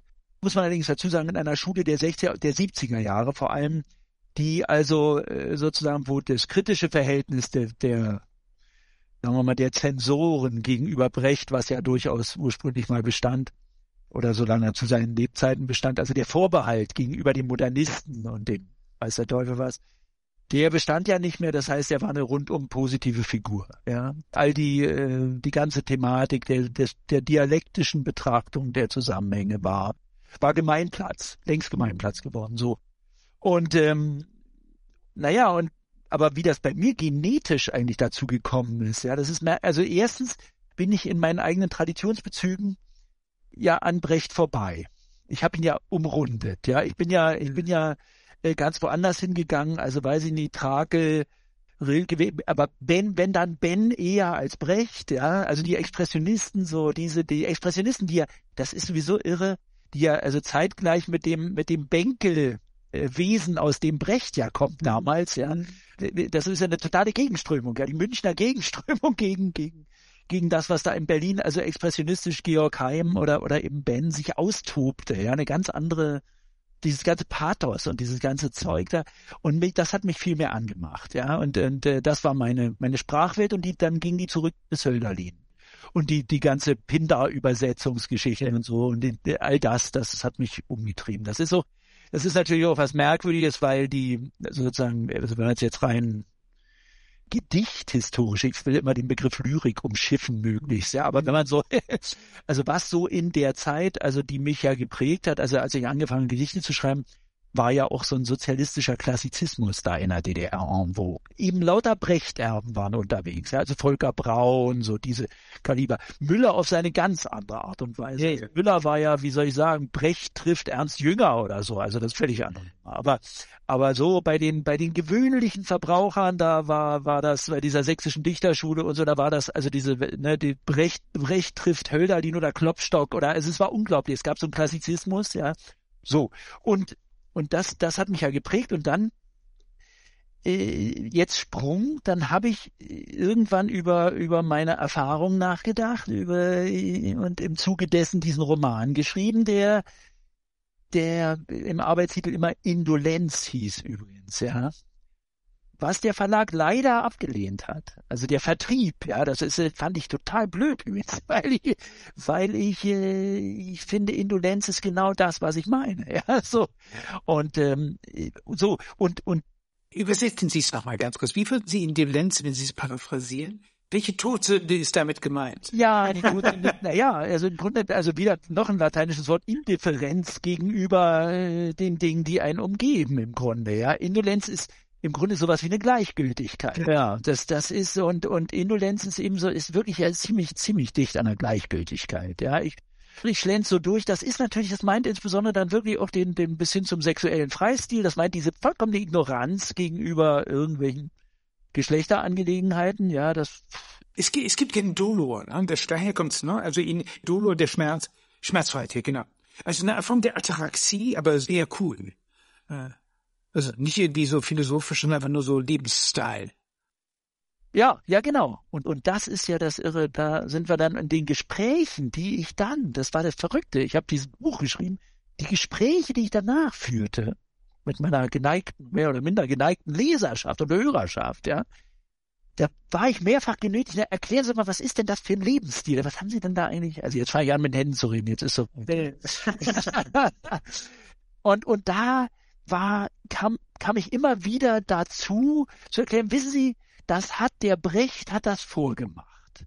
Also der Brecht hat so gelebt und hat das so und hat auch das Spiel mit der Macht genauso gespielt.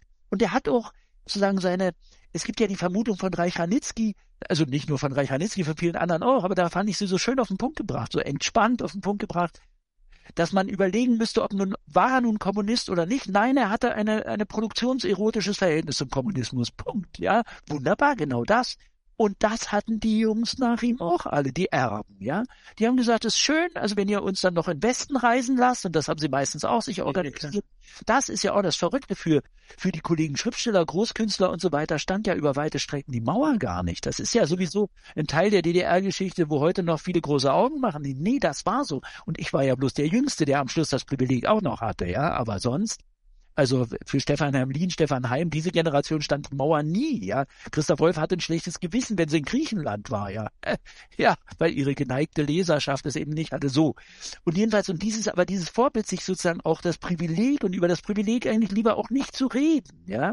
Mit einer großen Ausnahme. Übrigens Heiner Müller, der also sozusagen sein Zigarre rauchen und Whisky trinken im, im, äh, zwischen, zwischen, äh, nicht Adlon, sondern zwischen, das stand ja, das gab's ja noch gar nicht wieder, sondern zwischen, zwischen, äh, weiß ich, Hotel und dann Linden oder so und Kempinski, ja, das, darüber hat er ja geschrieben. Der hat das ja offengelegt. Das fand ich immer wahnsinnig sympathisch, ja, das Ding.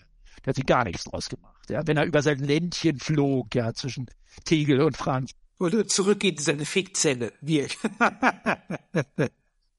Irre, ja. Nee, das, das so. Und, und und aber da, da sah ich plötzlich, da kam ich immer wieder dahin und sagte, ja, das vorgemacht hat das der Brecht. Der hat diese Lebensform also absolut vorgelebt, ausgebildet in all ihren Verästelungen.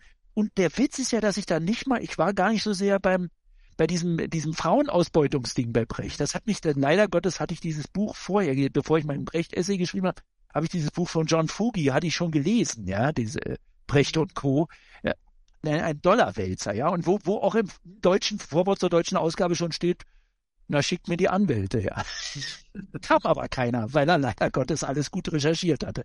Egal. Und das kannte ich schon, aber das war nicht mein Interesse. Mein Interesse war eigentlich, war insbesondere das Verhältnis zur Macht. Die Schizophrenie war ja auf dem Punkt am 17. Juni bei Brecht, 17. Juni 53. Zack. Ja, da kam es auf den Punkt. Er stellt das Berliner Ensemble der Regierung der DDR selbstverständlich zur Verfügung, ja.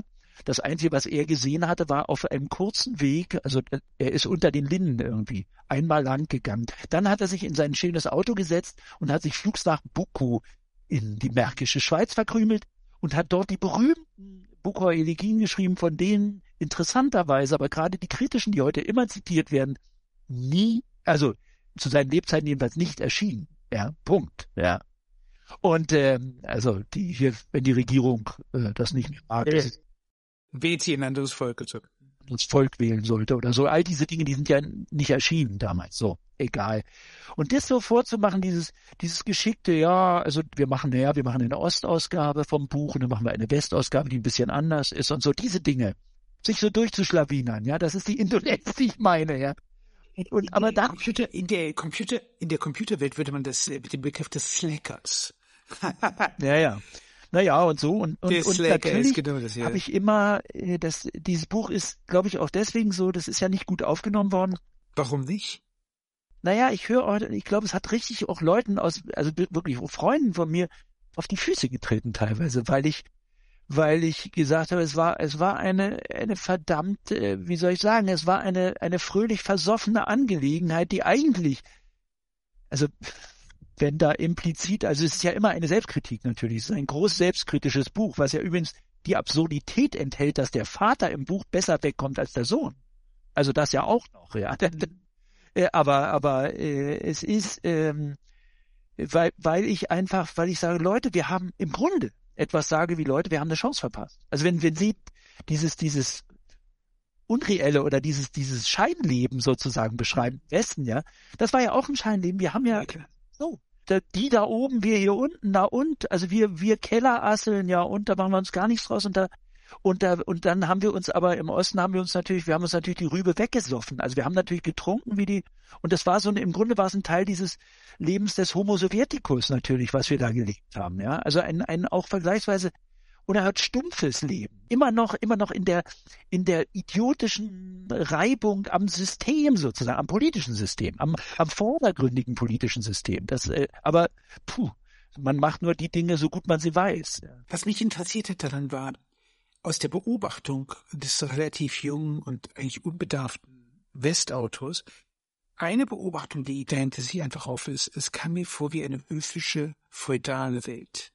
Und ich glaube, dass die Wiedervereinigung eine unglaubliche narzisstische Einbuße für diese letztlich also die Menschen, die viele Privilegien gehabt haben, es vielleicht gar nicht so richtig gespürt haben, weil man sich eigentlich als Kunstschaffender einer, einer, einer Elite zugehörig fühlt, die qua Geburt. So. Ja, ja. Da gab es Selbstverständlichkeiten, die, ja, deswegen, was Sie da zitiert haben, also ich gebe ihm meinen Künstler her, weil es genau so, genau so war, diese Erhabenheit, das war alles noch da. Der Status war, wie, es war feudal. Ja, ja, klar. Und man, man ging auch zu Hofe, ja, man, wenn man das wollte und so, man bekam seine Privilegien von da und tschüss. Und hat's eigentlich gewusst und hätte sich eigentlich auch krümmen können vor Schmerz. Eigentlich, eigentlich hätte das ihr Brechtbuch ist sowas wie eine Attacke auf den symbolischen Vater, das eigentlich das 68 eigentlich gewesen ist, ne? Könnte man das so sagen? Es ist eine Attacke auch gegen die, gegen alle, die in dieser Tradition stehen. Also und und und von daher war es ein, es war ein Versuch, ja auch mit einem, ja, es war ein Versuch einer einer Auseinandersetzung mal mal klar da, wo es wo es sozusagen, wo es wirklich um Dichtung auch geht, ja.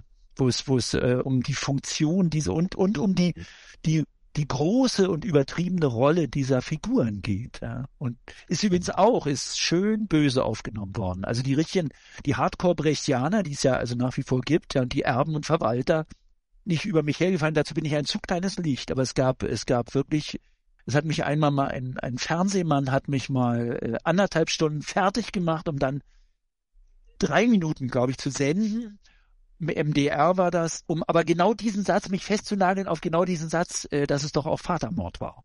Ah, okay. Am Schluss. Ich habe mich gewundert, ich wollte diesen Satz nicht sagen, weil ich, das, ich fand das für meinen Ansatz zu, zu banal, verschenkt. Das, äh, das will ich nicht. Ich habe, ich habe, vor allen Dingen habe ich, vielleicht ist sogar das Wichtigste, dass ich dieses Buch schreibend erst festgestellt habe, welche sprachprägende Kraft zum Beispiel. Also ich, ich gehe ja nach wie vor davon aus oder stehe dazu, dass ich geschrieben habe, neben Luther gab es nur Brecht in der deutschen Sprachgeschichte. Also. Okay, das müssen wir erklären. Neben Luther gab es nur Brecht. An den Prägungen für den Sprech, also zumindest den wir damals hatten. Also zumindest, das ist, äh, das ist doch, an Brecht kommt doch keiner vorbei, der heute Theater oder Feuilleton macht oder so. Der ist doch omnipräsent, der wird andauernd zitiert, ja. Der wird so viel zitiert wie Luther, sonst nur. Das ist ja das Irre. Also andauernd geht's um die Bäume, andauernd geht's um den Rauch überm Haus am See, andauernd geht's über, über äh, erst das Einfache, das schwer zu machen ist. Also andauernd geht's um diese Dinge. Ja. Also der wird doch krypto zitiert, wo niemand mehr weiß, von wem es ist. Ja, das ist unglaublich. Und sowas ist, sowas, das ist eine späte Volkstümlichkeit, die sich dieser Modernist ja nur gewünscht hätte, ja, der, dessen Quellen und Bestandteile ja aus dem Nottheater und aus dem sonst woher kommen, ja, was ihm da die äh, Elisabeth Hauptmann Schönes übersetzt hat aus den Veröffentlichungen von Ezra Pound. Ich meine, das hat mich ja so gefreut. Diese Verbindung zum Beispiel, darauf bin ich stolz. Ich weiß nicht, ob über die schon mal irgendwo... Erzählen Sie mal. Die, die, die Quelle für, für das Nottheater, für die, also für die Berichte über das Nottheater, die Brecht also in den 20er Jahren bekommen hat, 23, 24, war Ezra Pound. Der Freund und Initiator, der das zugänglich gemacht hat, der mit den Leuten befreundet war, die sich damit beschäftigt haben, der die asiatische Literatur und asiatische Theaterliteratur nach England geholt hat, der saß ja damals in, in London, ne? und der, das, der Pound. Und, und diese Verbindung, ja, und dass aus dieser Quelle Brecht etwas bezogen hat, das hat mich so gefreut, ja. Und weil dann, dann die nächste Parallele kommt natürlich, wie wird Brecht zum Kommunisten und wie wird Pound zum Antisemiten? Und zwar beide über ökonomische Theorien. Da hat es für mich richtig klapp gemacht. Erzählen Sie, das müssen Sie mir noch erzählen. Also Pound wird, wird über äh, ökonomische Forschung zum Wucher, zum Usura. Eigentlich ist das sein Weg zum Antisemitismus. Das ist sein Weg zu Mussolini. Der geht über über Studien, über ökonomische Studien. Und da kommt Pound her und geht zu Mussolini und, und sozusagen mein Kurzschluss ist, Brecht sitzt 1927 in Berlin mit Hans Eisler hier im Wedding bei irgendwelchen Arbeiterdingen, macht, schreibt die schrecklichen Dinge wie die Maßnahme und so, ja. Also Brecht wird zum Stalinisten, sage ich jetzt mal. Brecht kommt zu Stalin über seine Beschäftigung mit marxistischen ökonomischen Theorien. Ja, die treffen sich ja natürlich vollkommen. Also beides, beides antikapitalistisch im Markt. Das hat mich fasziniert. Da habe ich gedacht, darüber hatte ich noch nie was gelesen. Da war ich irgendwie plötzlich, dachte ich, oh ja, mein kleines Buch, da steht's mal drin, ja, so. Bin ja kein, kein Rechtforscher, kein, kein Literaturhistoriker oder so, aber, aber das war für mich, das hat, das war aha. Ich würde einen Begriff da an der Stelle einfließen lassen, den ich absolut hinreißend finde, der aber, glaube ich, genau diese Figur trifft und auch das Problem trifft. C.G. Jung bizarrerweise, hat die geprägte spricht von der sogenannten psychischen Inflation. Man sagt, jemand bläst sich auf. Und zwar gegen was bläst er sich eigentlich? Er bläst sich auf, wenn wir die so 20er Jahre uns nehmen, ist natürlich auch das Moment, also die vollkommene Entwertung, Abkehr vom Goldstandard. Das ist, passiert ja in den 20er Jahren. Eigentlich eine frühe postmaterielle Welt. Und der Barry Eichen Green, der ein Buch über den Goldstandard geschrieben hat, sagt eigentlich, von 1920 bis 1940 geht nur um Währungskriege. Und eben dieses Nicht-Wahrnehmen wollen einer postmateriellen Welt, einer verglühenden Welt. Und dieser Moment dieser psychischen Inflation behauptet ja, ich habe Autorität, selbst da, wo keine Autorität mehr da ist. Und dann muss ich den Sprachmacht haben. Also ich meine, das, was die Nazis gemacht haben. Und, äh, und das ist auf beiden Seiten, links wie rechts, ist der deckliche Akt. Im Grunde Sprachmacht zu erringen. Also, äh, ja, klar da kommt der Hitler mit seinem großen Buch und da kommt der Mussolini als link, ursprünglich linker Journalist ins Spiel, ja. Und da sind wir genau eigentlich bei dieser Geschichte, dieser Potemkinschen Welt, dieser Nachkriegszeit, die Sie beschreiben über in Brecht sozusagen als Zentralfigur. Männer sind Slacker, einer, der irgendwo sich's gut gehen lässt am, äh, am Hof, äh, aber eigentlich eine Rolle spielt. Das ist eher ein großes, wenn man so situationistisches Theater spielt, oder? Dieses Rollenspiel dieser Akteure, das ist das, was ich absolut faszinierend fand, als dann die Wiedervereinigung kam und plötzlich diese Mauer fiel und diese, die Rollen stimmten alle nicht mehr. Das Hauptdilemma der Ostintellektuellen, ich habe relativ viele auch Politikwissenschaftler damals kennengelernt, weil ich äh, für eine politikwissenschaftliche Zeitschrift geschrieben habe, als Akademie der Künste aus. Es war im Grunde der totale Statusverlust. Der war tiefer als alles, was je ein Whistler erlebt hatte, weil meins aus der höfischen Welt herausgefallen ins Nichts. Naja, und, und wenn Sie, es ist interessant zu sagen, Politikwissenschaftler, es gab keine Politikwissenschaft im Osten. Ich meine, da ist es ja. Es stimmt ja nicht mal, nicht mal die Berufsbezeichnung stimmt ja mehr, gar nichts mehr. Ja, was waren die eigentlich? Womit hat sich diese, diese eingeigelte Historiker, also so allein Historiker schon im Osten, womit befassten die sich? Wo sie, wo sie die kleinen Lücken finden konnten. Ja, das war ja furchtbar. Das war die Hölle. Diese Zeitschriften, die die da rausgegeben haben, da stand nichts drin. Ja, und dann ist doch klar, also ich, ich bin da, ich bin da ganz kalt und sage, recht so, ich meine, ich als Träger des Prekariatsorden der Freiberufler, also das ist, äh, das hat mir nie was ausgemacht. Da habe ich damals, war es ja wirklich so, dann traf man ja auch Kolleginnen und Kollegen, ne, so Schriftstellerinnen oder so, auf der, sagen wir mal, auf der Straße und wo dann die Rede, ja, und jetzt, jetzt veröffentlichen, jetzt und ich habe da dies und jenes Buch, ja, das interessiert ihn gar nicht. Jetzt ist der Markt, ja, der Markt. So, und der Markt heißt, der Markt bedeutet eigentlich, wenn du selber glaubst, dass es gut ist, wird es sich auch durchsetzen. Das ist der Markt. Aber du selber musst es so gut machen, wie du es irgend kannst. Und es muss, reiß dir das Herz auf, sei ehrlich. Ja. Und wenn du nicht ehrlich sein kannst, wenn es dich nie interessiert hat, dann vergiss es. Ja. Also nicht sei ehrlich, ist alles Quatsch, sondern mach es gut. Mach es richtig gut, ja.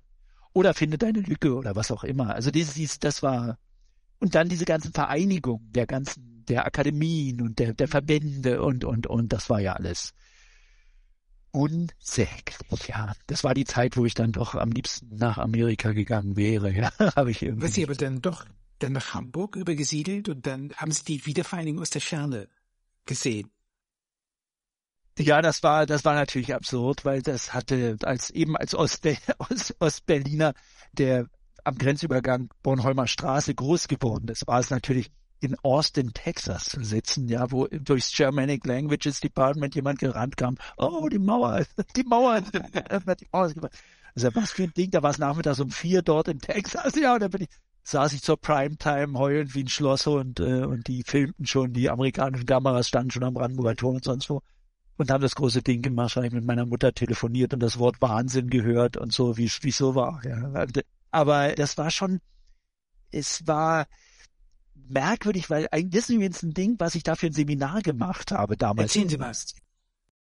Ich war ja, ich habe schon vorher die verflucht, die mich dahin beordert hatten, so, obwohl dieses, das war ein berühmtes Programm, Leslie Wilson hat das da, war jemand, so ein Germanist, der hat das da gemacht, dieses Programm, und das war alles, das war, war super. Da hat auch Günter Kunert, hat mal ein kleines Buch da verfasst. Und ich habe die vorher schon verflucht, weil ich gedacht habe, jetzt geht was los. Also im September bin ich dahin, ne? das war ja klar. Da lief ja schon einiges. Also Prag war schon, die Wirtschaftsgeschichte war schon äh, passiert und so, so. Und ich hatte mir vorgenommen, ich mache jetzt ähm, Gedicht und Zensur in der DDR, und zwar von Brecht Becher bis zu Papenfuß Anderson.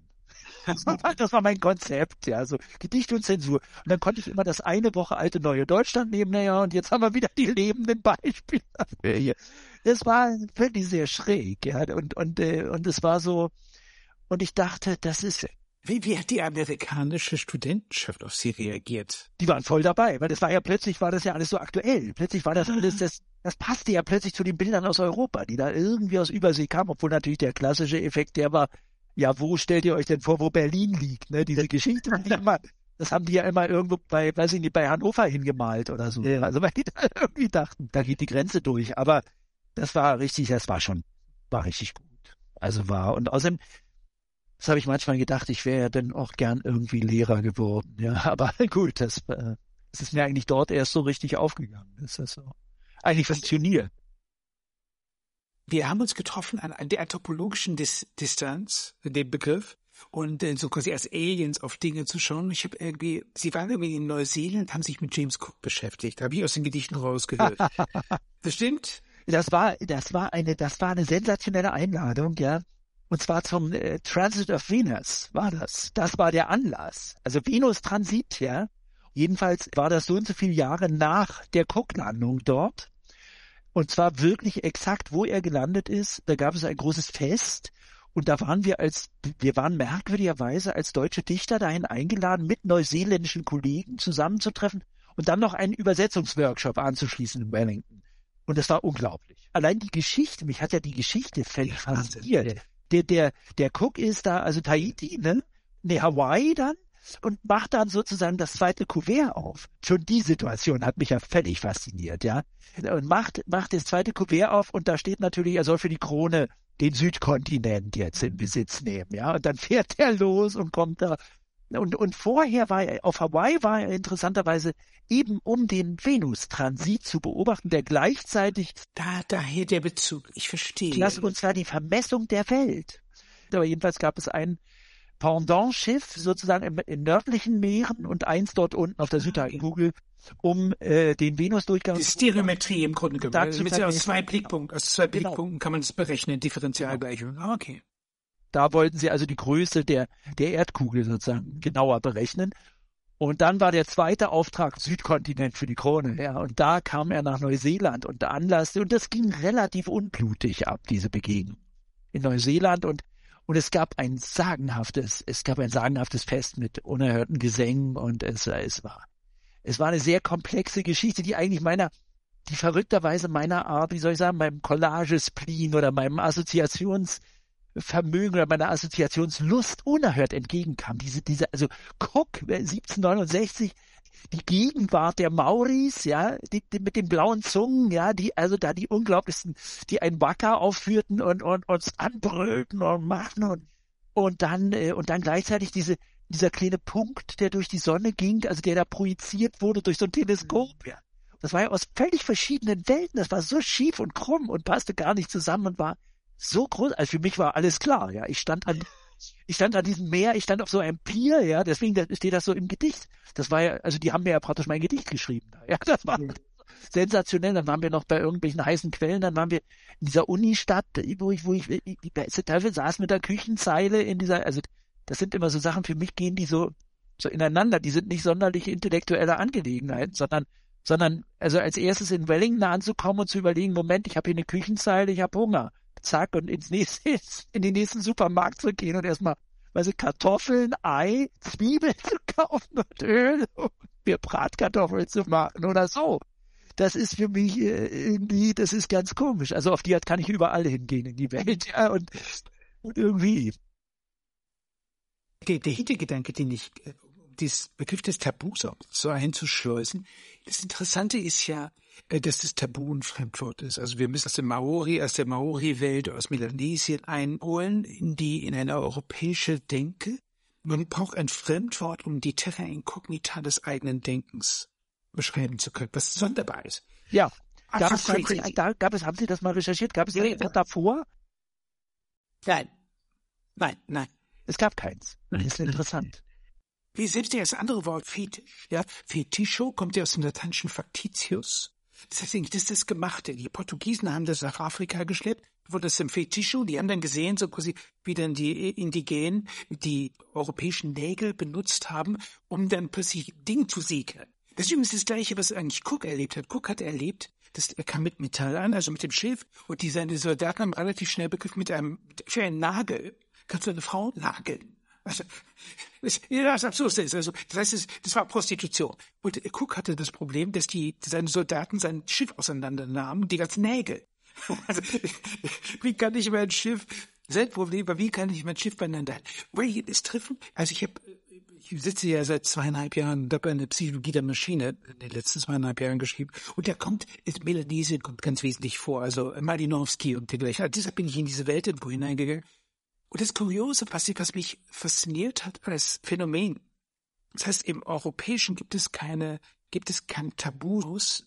Es ist ja die, die permissive Gesellschaft entgrenzt sich ja vor. Das Tabu ist in. Ich glaube, 1989 kam ein Tabu.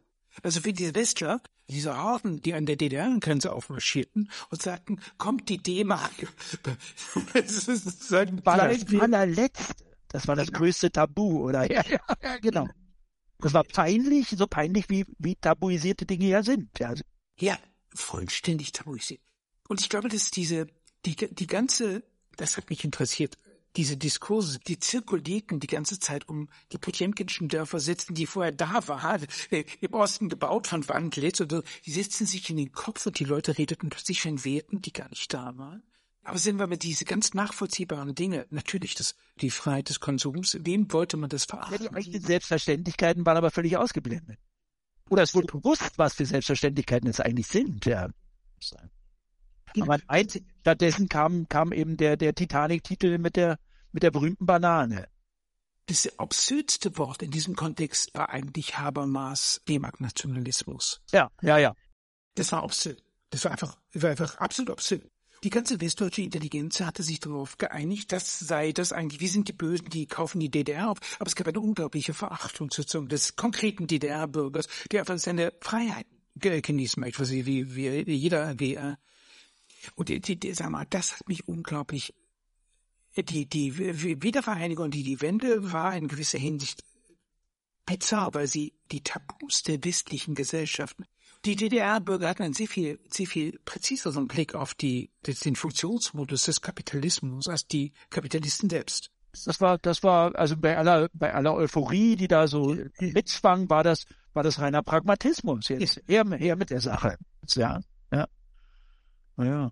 Aber ja, ist irre, weil, weil das vorher, weil, naja, und weil dann überlagerte sich das natürlich mit den ganzen Projektionen, die man doch hatte Richtung Osten. Das ist ja das Irre, ja. Also auch, war für mich immer faszinierend, wie viel Projektion da doch in, in diese Welt hinter der Mauer da, äh, also immer war, nicht als das Bessere, aber als das äh, Modell von etwas, ja, was das Bessere sein könnte oder würde, jedenfalls das nicht kapitalistische, ja. Das, was leider nicht funktioniert, was leider, äh, also ich habe immer noch gedacht, na ja, sozusagen mit der Blechwährung und so, dass wir diese Autarkie-Geschichten, ja, dass das ja, das ist ja eben der Versuch, sich abzukoppeln von der wahren Wirtschaft, war das ja mal. Und da, da, da ist natürlich völliger Unsinn, weil die hintenrum, und zwar von Anfang an, von den allerersten Anfängen an, immer mit Devisen gehandelt haben. Ja, blaue Tapeten und so. Ja, alle, die ja. haben alle immer, also das basierte, das brauchte nicht nur Schalke Lotkowski, das war das, das basierte auf einem ununterbrochenen, verlogenen Devisenhandel hintenrum dass noch jeder letzte Hering aus dem Osten verscherbelt wurde, ja. Und von Aalen wollen wir gar nicht reden. Naja, also es, es war, äh, es war ein Riesenschock. Und zwar, ja, offensichtlich besonders für eine Elite im Westen, ja. Und deshalb finde ich dieses Phänomen, also kein Vaterland, keine Muttersprache, finde ich als doppelte Negation, das schon interessant. Also, weil im Grunde genommen war die Geschichte der Bundesrepublik eigentlich kein Vaterland haben zu können weil das war, weil die, die, diese Verbrechen der Nazis waren so ausgeprägt, war auch in, in, in dem ganzen Bildungs, äh, sagen wir, Gang war es unausweichlich, damit konfrontiert zu sein. Ein Deutscher zu sein, war eigentlich nicht, nicht wirklich erwünscht, irgendwie. Bei gleichzeitiger übrigens größter Selbstverständlichkeit Deutschland zu sagen. Also, also verbal übrigens, das hat mich immer irritiert, ja. Also ich wurde durchaus gefragt, wie lange sind Sie denn jetzt schon in Deutschland? Westdeutschland. Gottes Willen also Krönung, ja. Also da gab es so bestimmte, es gab dann wieder wahrscheinlich aus, aus entsprechend konservativen Milieus und so weiter, also große Selbstverständlichkeiten jedenfalls, sich dazu zu verstehen. Also im Kontrast zu, genau, im Kontrast zu dieser völligen Klarheit, also das ist, äh, also bis hin zum Verfassungspatriotismus und all diesen Diskussionen, das war schon klar, aber aber gleichzeitig gab es eine größte Selbstverständlichkeit auch, äh, sich regional zu verstehen und sich so und so, ja, also sich heimatverbunden zu gerieren, hat mich immer verwirrt, dieser, dieser Gegensatz, den gab's immer. Das war in der DDR übrigens doppelt auch kompliziert, weil weil also der späte Honecker hat ja versucht, so einen, so einen Nationalstaat da zu konstruieren, ja, aus der, aus der DDR, so ein, so ein, und zwar lutherisch-preußischen plötzlich, das war auch merkwürdig. Also mit dann so ein Luther, Luther-Festspiele, Luther-Renaissance, Berlin-Festspiele, 850 Jahre, 750 Jahre, was das war, und dann da plötzlich ritt der, ritt der Friedrich wieder unter den Linden. Ja, der, den mussten sie erst in Potsdam irgendwo aus der Ecke holen wieder. Und dann, äh, und, und es hat aber nicht funktioniert. Es hat nur keiner angenommen. Also sind, Hitler sind sie alle hinterhergerannt, aber Honecker ist keiner hinterher. Hm. Ich mal Ulbricht, ja. Wie sehen Sie diese, wenn man diese Potemkinschen Dörfer, die ja auch materielle Natur hatten, die sind für meine Begriffe in dieser Folgegeschichte, die sind nicht zurückgegangen, die haben sie eher ausgeweitet, würde ich sagen. Mich, mich beschäftigt eigentlich diese, diese zunehmende Derealisierung von politischen Diskursen enorm. Also, also ein, ein Thema, zu dem, zu dem jedes Gespräch, das ich bislang geführt habe, mehr oder weniger kommt, ist ja eigentlich diese sonderbare Aufmerksamkeitsökonomie, die in ihrer Genese und ihrer Bedeutung auf die bizarrste Art und Weise unterschiedlich ausgelegt wird, aber eigentlich so, so ein großer, großes Void ist, eine große Leere. Man weiß nicht genau, was es ist. Jeder weiß, wie es funktioniert. Jeder weiß so, wie man das machen muss, damit man so quasi sein Ego in der Welt irgendwie zum, zum Gut oder zur Commodity irgendwie macht. Aber was, was es eigentlich für eine Gesellschaft bedeutet, wenn die in die Aufmerksamkeitsökonomie hingeht, das ist irgendwie eine große, dunkle Stelle. Mein Gefühl ist, äh, ich meine nicht nur Gefühl, sondern es ist ein wirkliches Wissen darum, weil das ja vorher schon der Bundesrepublik angelegt war. Also meine, meine Redakteure haben mich schon darauf aufmerksam gemacht. 88 so rum. Äh, und der, der, der, der gute Georg Frank, der den 1988 auch an Merkur diesen Text veröffentlicht hat zur Aufmerksamkeitsökonomie, das geht so weit zurück. Also ähm, der hat diese Geschichte äh, ganz wunderbar beschrieben einerseits, aber ich weiß nicht, ob er sie bis in letzte Konsequenzen hinein durch, durchdacht hat. Er hat einfach nur eine ganz simple Frage gestellt, wenn Gold nicht mehr knapp ist, was ist da knapp? Einfache Frage, einfache Antwort, Aufmerksamkeit. Aber Aufmerksamkeit ist bizarr. Also weil es im Grunde genommen ja etwas ist, in dem man äh, plötzlich geht der, der, wenn ich das mal materialistisch und marxistisch sagen darf, geht der, die Mehrwegproduktion geht an den Konsumenten über. Ja, ja, ja. Ja, ja, hoch individuell, ist auch merkwürdig, ja. Nicht in großen Entitäten, nicht in großen Fabriken oder so, sondern, sondern hier, die, allein die zentral, jeder kann ich das produzieren. Ja. Genau. Und zugleich sieht die Welt aber eben so aus. Ich meine, wenn man Aufmerksamkeitsökonomie nimmt, dann produziert sie Sex and Crime. Also die, äh, sagen wir, freudschen Untertunnelungen des Witzes. Also, und man, man kann sich schon fragen, ob eine Aufmerksamkeitsökonomie langfristig Güter schaffen kann. Oder ob sie nicht hier die Güter untertunnelt. Und ich würde sagen, sie untertunnelt sie und sie hat eigentlich eher ein Problem damit, Dinge wirklich zu schaffen. Das ist eigentlich verrückt, weil es immer gern um die reale Figur geht, um die reale also ich bin jetzt real, ich tue. Also authentisch. Ist ja oder ich bin genau authentisch, ganz wichtig, ja. Und ganz echt und, und wenn ich in der in der Glotze sitze, nicht vor ihr, ja. So und ich glaube auch, dass das Quatsch ist, dass das wie eine wie eine gigantische Blase ist, dass das wie also die die größte aller Zeiten sozusagen. Ja. Also die ist ja weltumspannend, ja, ja. so, das ist ja irre. Das, sie beobachten das ja ziemlich genau, viel mehr als, als viele, die ich kenne. Und, und äh, ich, äh, aber ähm, wie soll ich sagen, also da, da, äh, erstens, ich sehe an mir selber, dass ich mich vielfach dem einfach verweigere. Ob das nun doof ist oder nicht, also ob das ist, ist größtenteils eine Geschmacksfrage. Ich mag unerhört viel daran einfach nicht. Ich mag daran nicht teilnehmen. Ja, so. Auch wenn ich selber weiß, also den kleinen Happen will ich auch, ja, ja, ist schon klar, also sofort. Aber äh, etwas ganz Einfaches ist komisch, weil es, weil es ganz alltäglich ist, ja. Ich durch meine Frau bin ich bin ich umgeben mit äh, mit Menschen, die sehr, die mit ihrer Hände Arbeit etwas tun, ja. Die also höchstens, indem sie ihren kleinen Verein, wo wo das wo das kleine Seifersdorfer Tal, also also ein, ein Tal hier bei Dresden, wie soll ich sagen, in seinem Stand aufrechterhalten wird und irgendwie gehalten wird, das sind also lauter Gärtner, Landschaftsgärtner, Handwerker aller Art. Ja, so. Ah, verstehe.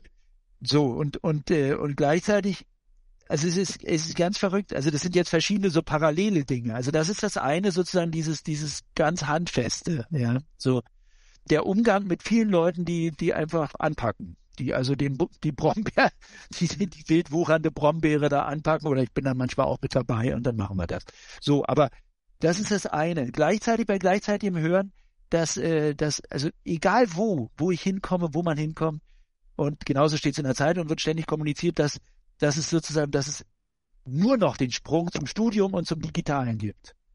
Also nur noch den Sprung, genau ganz im Sinne entweder der Aufmerksamkeitsökonomie oder wenigstens der technologischen Weiterentwicklung der Sache oder beziehungsweise eigentlich nur der, im Grunde nur, im Grunde des, meistens der Software.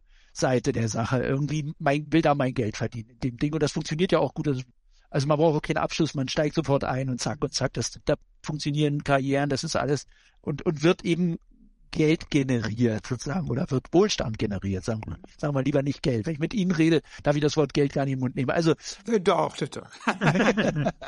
und und äh, so und während gleichzeitig die einfache Sache, ich komme wieder zum Holz, komischerweise, es liegt am Tisch hier wahrscheinlich. Also die einfache Sache mit dem Hobel, mehr oder mit am Ausdämmen oder die eigentliche Rarität ist. Also das ist ja das Groteske. Also die Rarität ist sozusagen nicht, nicht, ähm, ich, also die, die Aufmerksamkeitsproduzenten werden immer mehr und immer mehr und immer mehr und schlagen sich alle gegenseitig und und, und holen sich auch egal, wo es herkommt. Also man kann auch gern in Kriegsgebiete gehen und da unerhört viel Aufmerksamkeit und Klicks produzieren, sagenhaft, ja. Und äh, immer scharf an der Kante der Perversion lang, finde ich. Aber ist egal, ja. Genauso kann es mit mit rosa Sachen zu Hause sein, ist ja wurscht. Und, oder mit eben mit Sex and Crime, mit dem üblichen, ja. Aber Brecht, Brecht ist überall.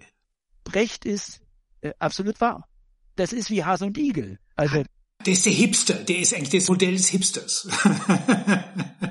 ja, ja, der, der deswegen, deswegen läuft er, deswegen wird er ja auch immer wieder, also wenn Babylon Berlin oder wo auch immer hingegriffen wird, wird immer mächtig also Brecht Weil geht immer, ja. Mhm. September Songs Forever, ja, das ist ja klar. Und äh, naja, und, und äh, aber, aber ich denke dann einfach, dass, dass ähm, also es gibt was ganz Merkwürdiges. Es gibt so, das ist so ähnlich wie in Fahrenheit 451, ja, das am Schluss. Also dann nur, dass es dann eben nicht die, die sind, die als Bücher durch den Wald gehen, sondern die die alten Gewerke noch können. Oh, also wir, wir können tolle 3D-Simulationen von Häusern machen, aber leider, aber wer klettert aufs Dach und pocht? Ja, Jazz. Scheiße, ja, so. Also da habe ich so ein komisches Gefühl. Also das, das widerspricht dem eigentlich, oder?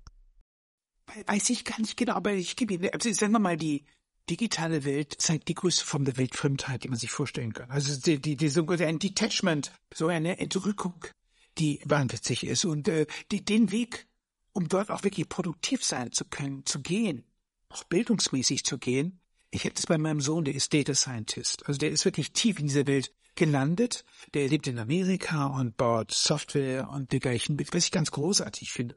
Ich bin irgendwann auch selbst in die Welt, schon vor langer, langer Zeit in die Welt der Programmierung gegangen.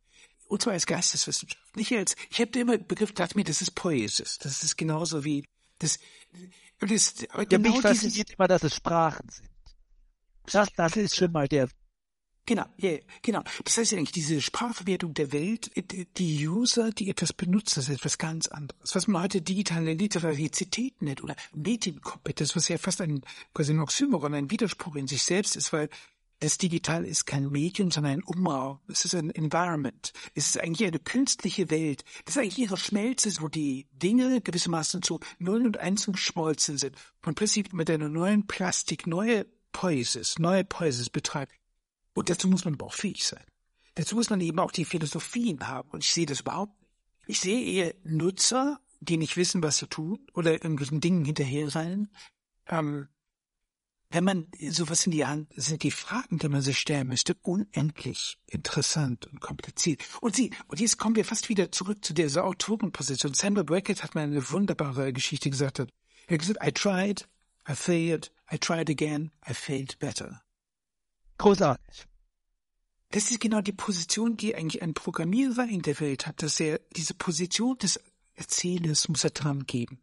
Er kann nicht mehr mächtig sein, sondern er ist eigentlich derjenige, der eher so quasi am, am Scheitern an seinen, den, den vielen zersprengten Einzelteilen. Also mein Sohn hatte irgendwie eine, eine Software geschrieben von 160.000 Lines of Code. Das sind vielleicht 20.000, 30.000 Variablen. Die können sie irgendwann nicht mehr im Kopf behalten. Ich weiß aus eigener Programmierung, dass man dokumentiert, was man gemacht hat, damit man sich überhaupt noch daran erinnern kann, was da passiert ist. Und weil diese, weil diese, diese Maschinen, die man baut, sind gewissermaßen sowas wie eine Alien Logic. Also eine Fremde, die in einem selber drin ist.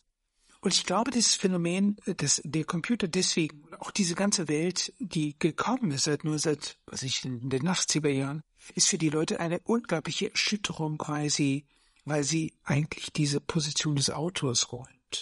Also man muss lernen zu scheitern, die Kunst des Scheiterns. Und das ist Kultur. Absolut. Absolut. Bin ich dabei, ja.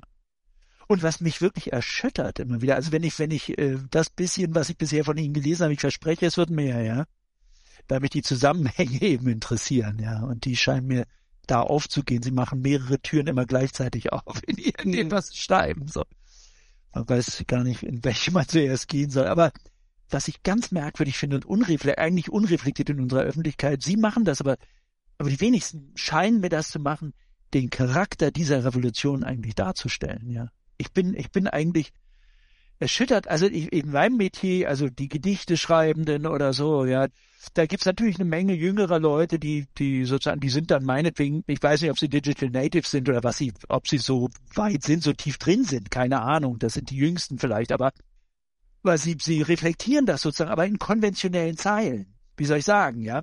Also sie, sie basteln sozusagen das ein, sie basteln die, sie haben erst die, die Natur zur Grammatik der Natur erklärt oder irgendwie, also haben da äh, sozusagen, sind da linguistisch rangegangen, ja, also für mich immer so pseudowissenschaftlich merkwürdigerweise, es ist mir so relativ fremd und, aber ich beobachte es eben so und, und, und der nächste Schritt wäre ja, überzugehen und das am Anfang, also in den 90ern schien mir das noch viel stärker zu sein, dass es wirklich auch Experimente gab. Also, also, also sagen wir dreidimensionale Experimente. Zum Beispiel, wir saßen mal eingeladen von der damaligen noch Literaturwerkstatt.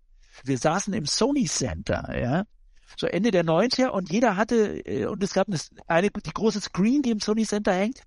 Und wir haben, wir haben sozusagen, wir haben geschrieben und sind im Grunde in Echtzeit sind dann da drauf projiziert worden. Also zack, das, was wir gemacht haben. Wir haben praktisch kommentiert oder jeder hatte was vorbereitet natürlich zack, aber das fand ich zum Beispiel richtig gut, ja. Also das fand ich so, das, das hat mir einen richtigen Kick gegeben, einen richtigen Rausch. Bereit. Sowas, ja. Oder all diese, diese äh, Vernetzungsgeschichten, also die wirklich auch teilweise dreidimensional abgebildet waren, die fand ich sehr interessant, aber ich habe das Gefühl, diese Dinge sind alle sozusagen, sind im Grunde in konventionellen Oberflächen wieder gelandet. Ja, ist ganz merkwürdig. Also der der Aufschwung, der Spaß, der da dran war, der, der hat sich irgendwo hin verzogen, ja, und vernebelt. Und wir, also ich bin sowieso der Papierproduzent, aber. Ich glaube, das größte Tabu besteht darin, man könnte es mit einer, mit einem Parallelismus ganz deutlich machen. Man könnte sagen, das, was in der physischen, materiellen Welt mit der Kernschmelze passiert, findet auch am symbolischen statt, eine, eine symbolische Kernspaltung. Und diese Kernspaltung führt dazu, dass eigentlich der Begriff des Individuums, der Begriff des äh, Virtuosen, wie ich das vorhin so ein bisschen eingespielt habe, von der Renaissance bis jetzt, der wird aufgesprengt und man erlebt im Grunde genommen, dass man selber zum Multitude, also zur Vielheit wird. Also aufgesprengt wird in tausende von Einzelheiten, die sich nicht mehr zusammen buchstabieren. Das, das ist eine ästhetische, letztlich eine tiefe ästhetische Erfahrung und ein wahnsinniges Tabu weil es mit allem konfligiert, was wir heute mit Eigentum, Individualität, eigentlich, ich spreche seit den 90er Jahren eigentlich nicht mehr vom Individuum, sondern vom Dividuum, von demjenigen, der sich teilt, der sich mitteilt, der sich in seiner Mitteilung erhält. Damit sind wir in dem Bereich der, der Kommunikation. Und, äh, die, ich glaube, dieses, diese, dieses Moment der symbolischen Kernschmelze, das wir erleben, führt dazu, dass im Grunde genommen sowas wie ein Heimatmuseum, deshalb wahrscheinlich diese, dieses ganze Moment Identität, man muss irgendetwas haben. Äh, die Liebe noch ein missbraucht sein, als gar nicht zu sein. ja, ja, das, das ist irre, wie, wie das ist, ne, das ist, das ist der große, das ist der Balken, das ist die Leuchtschrift, ja, also sagenhaft.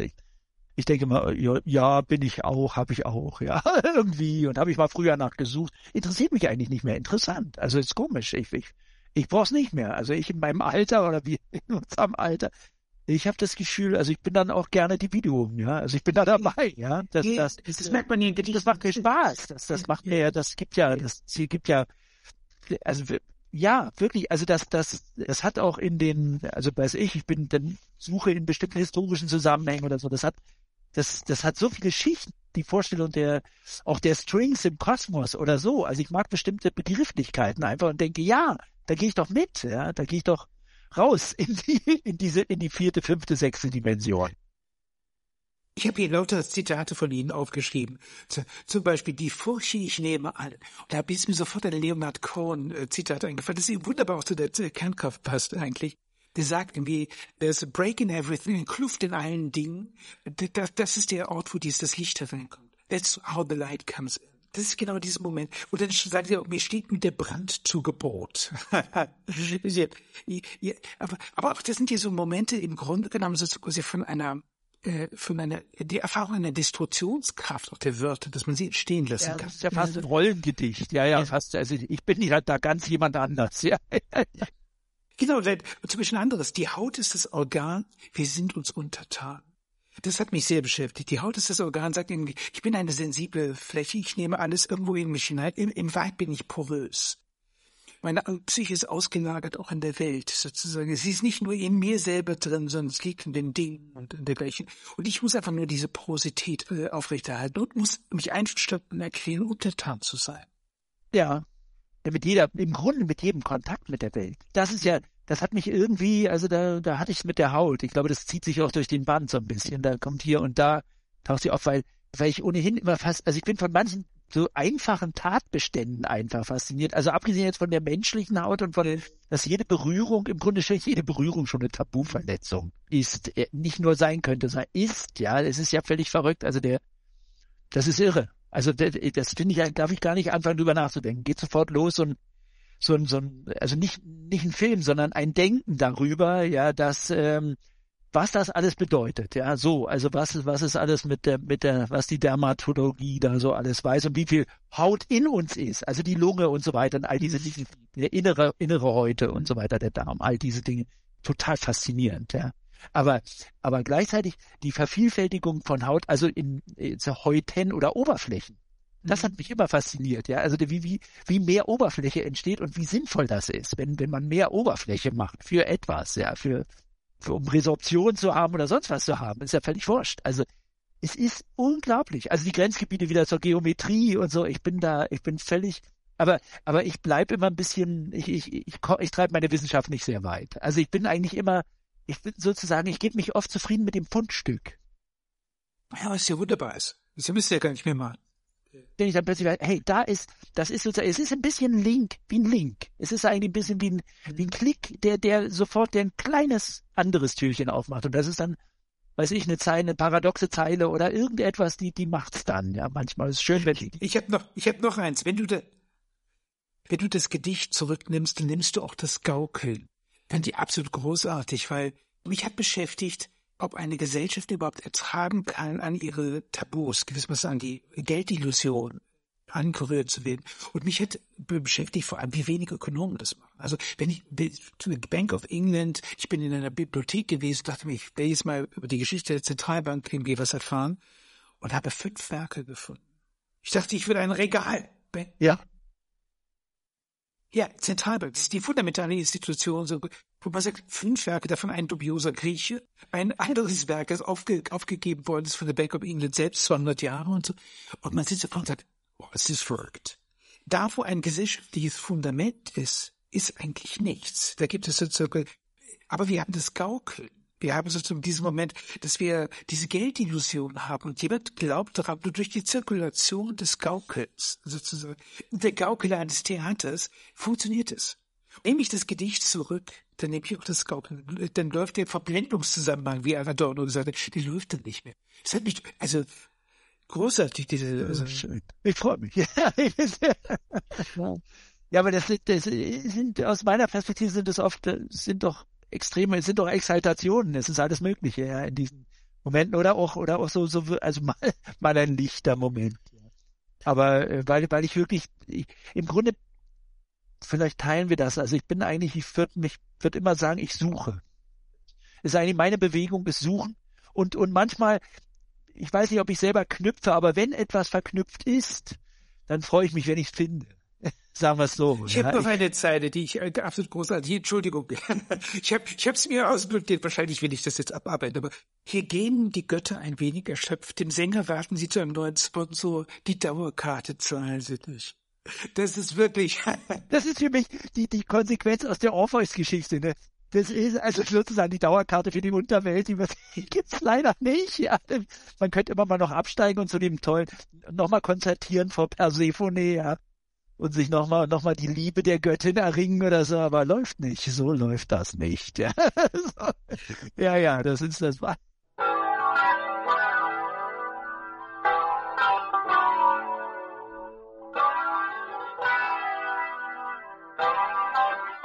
Sie hörten Martin Burkhardt im Gespräch mit Uwe Kolbe.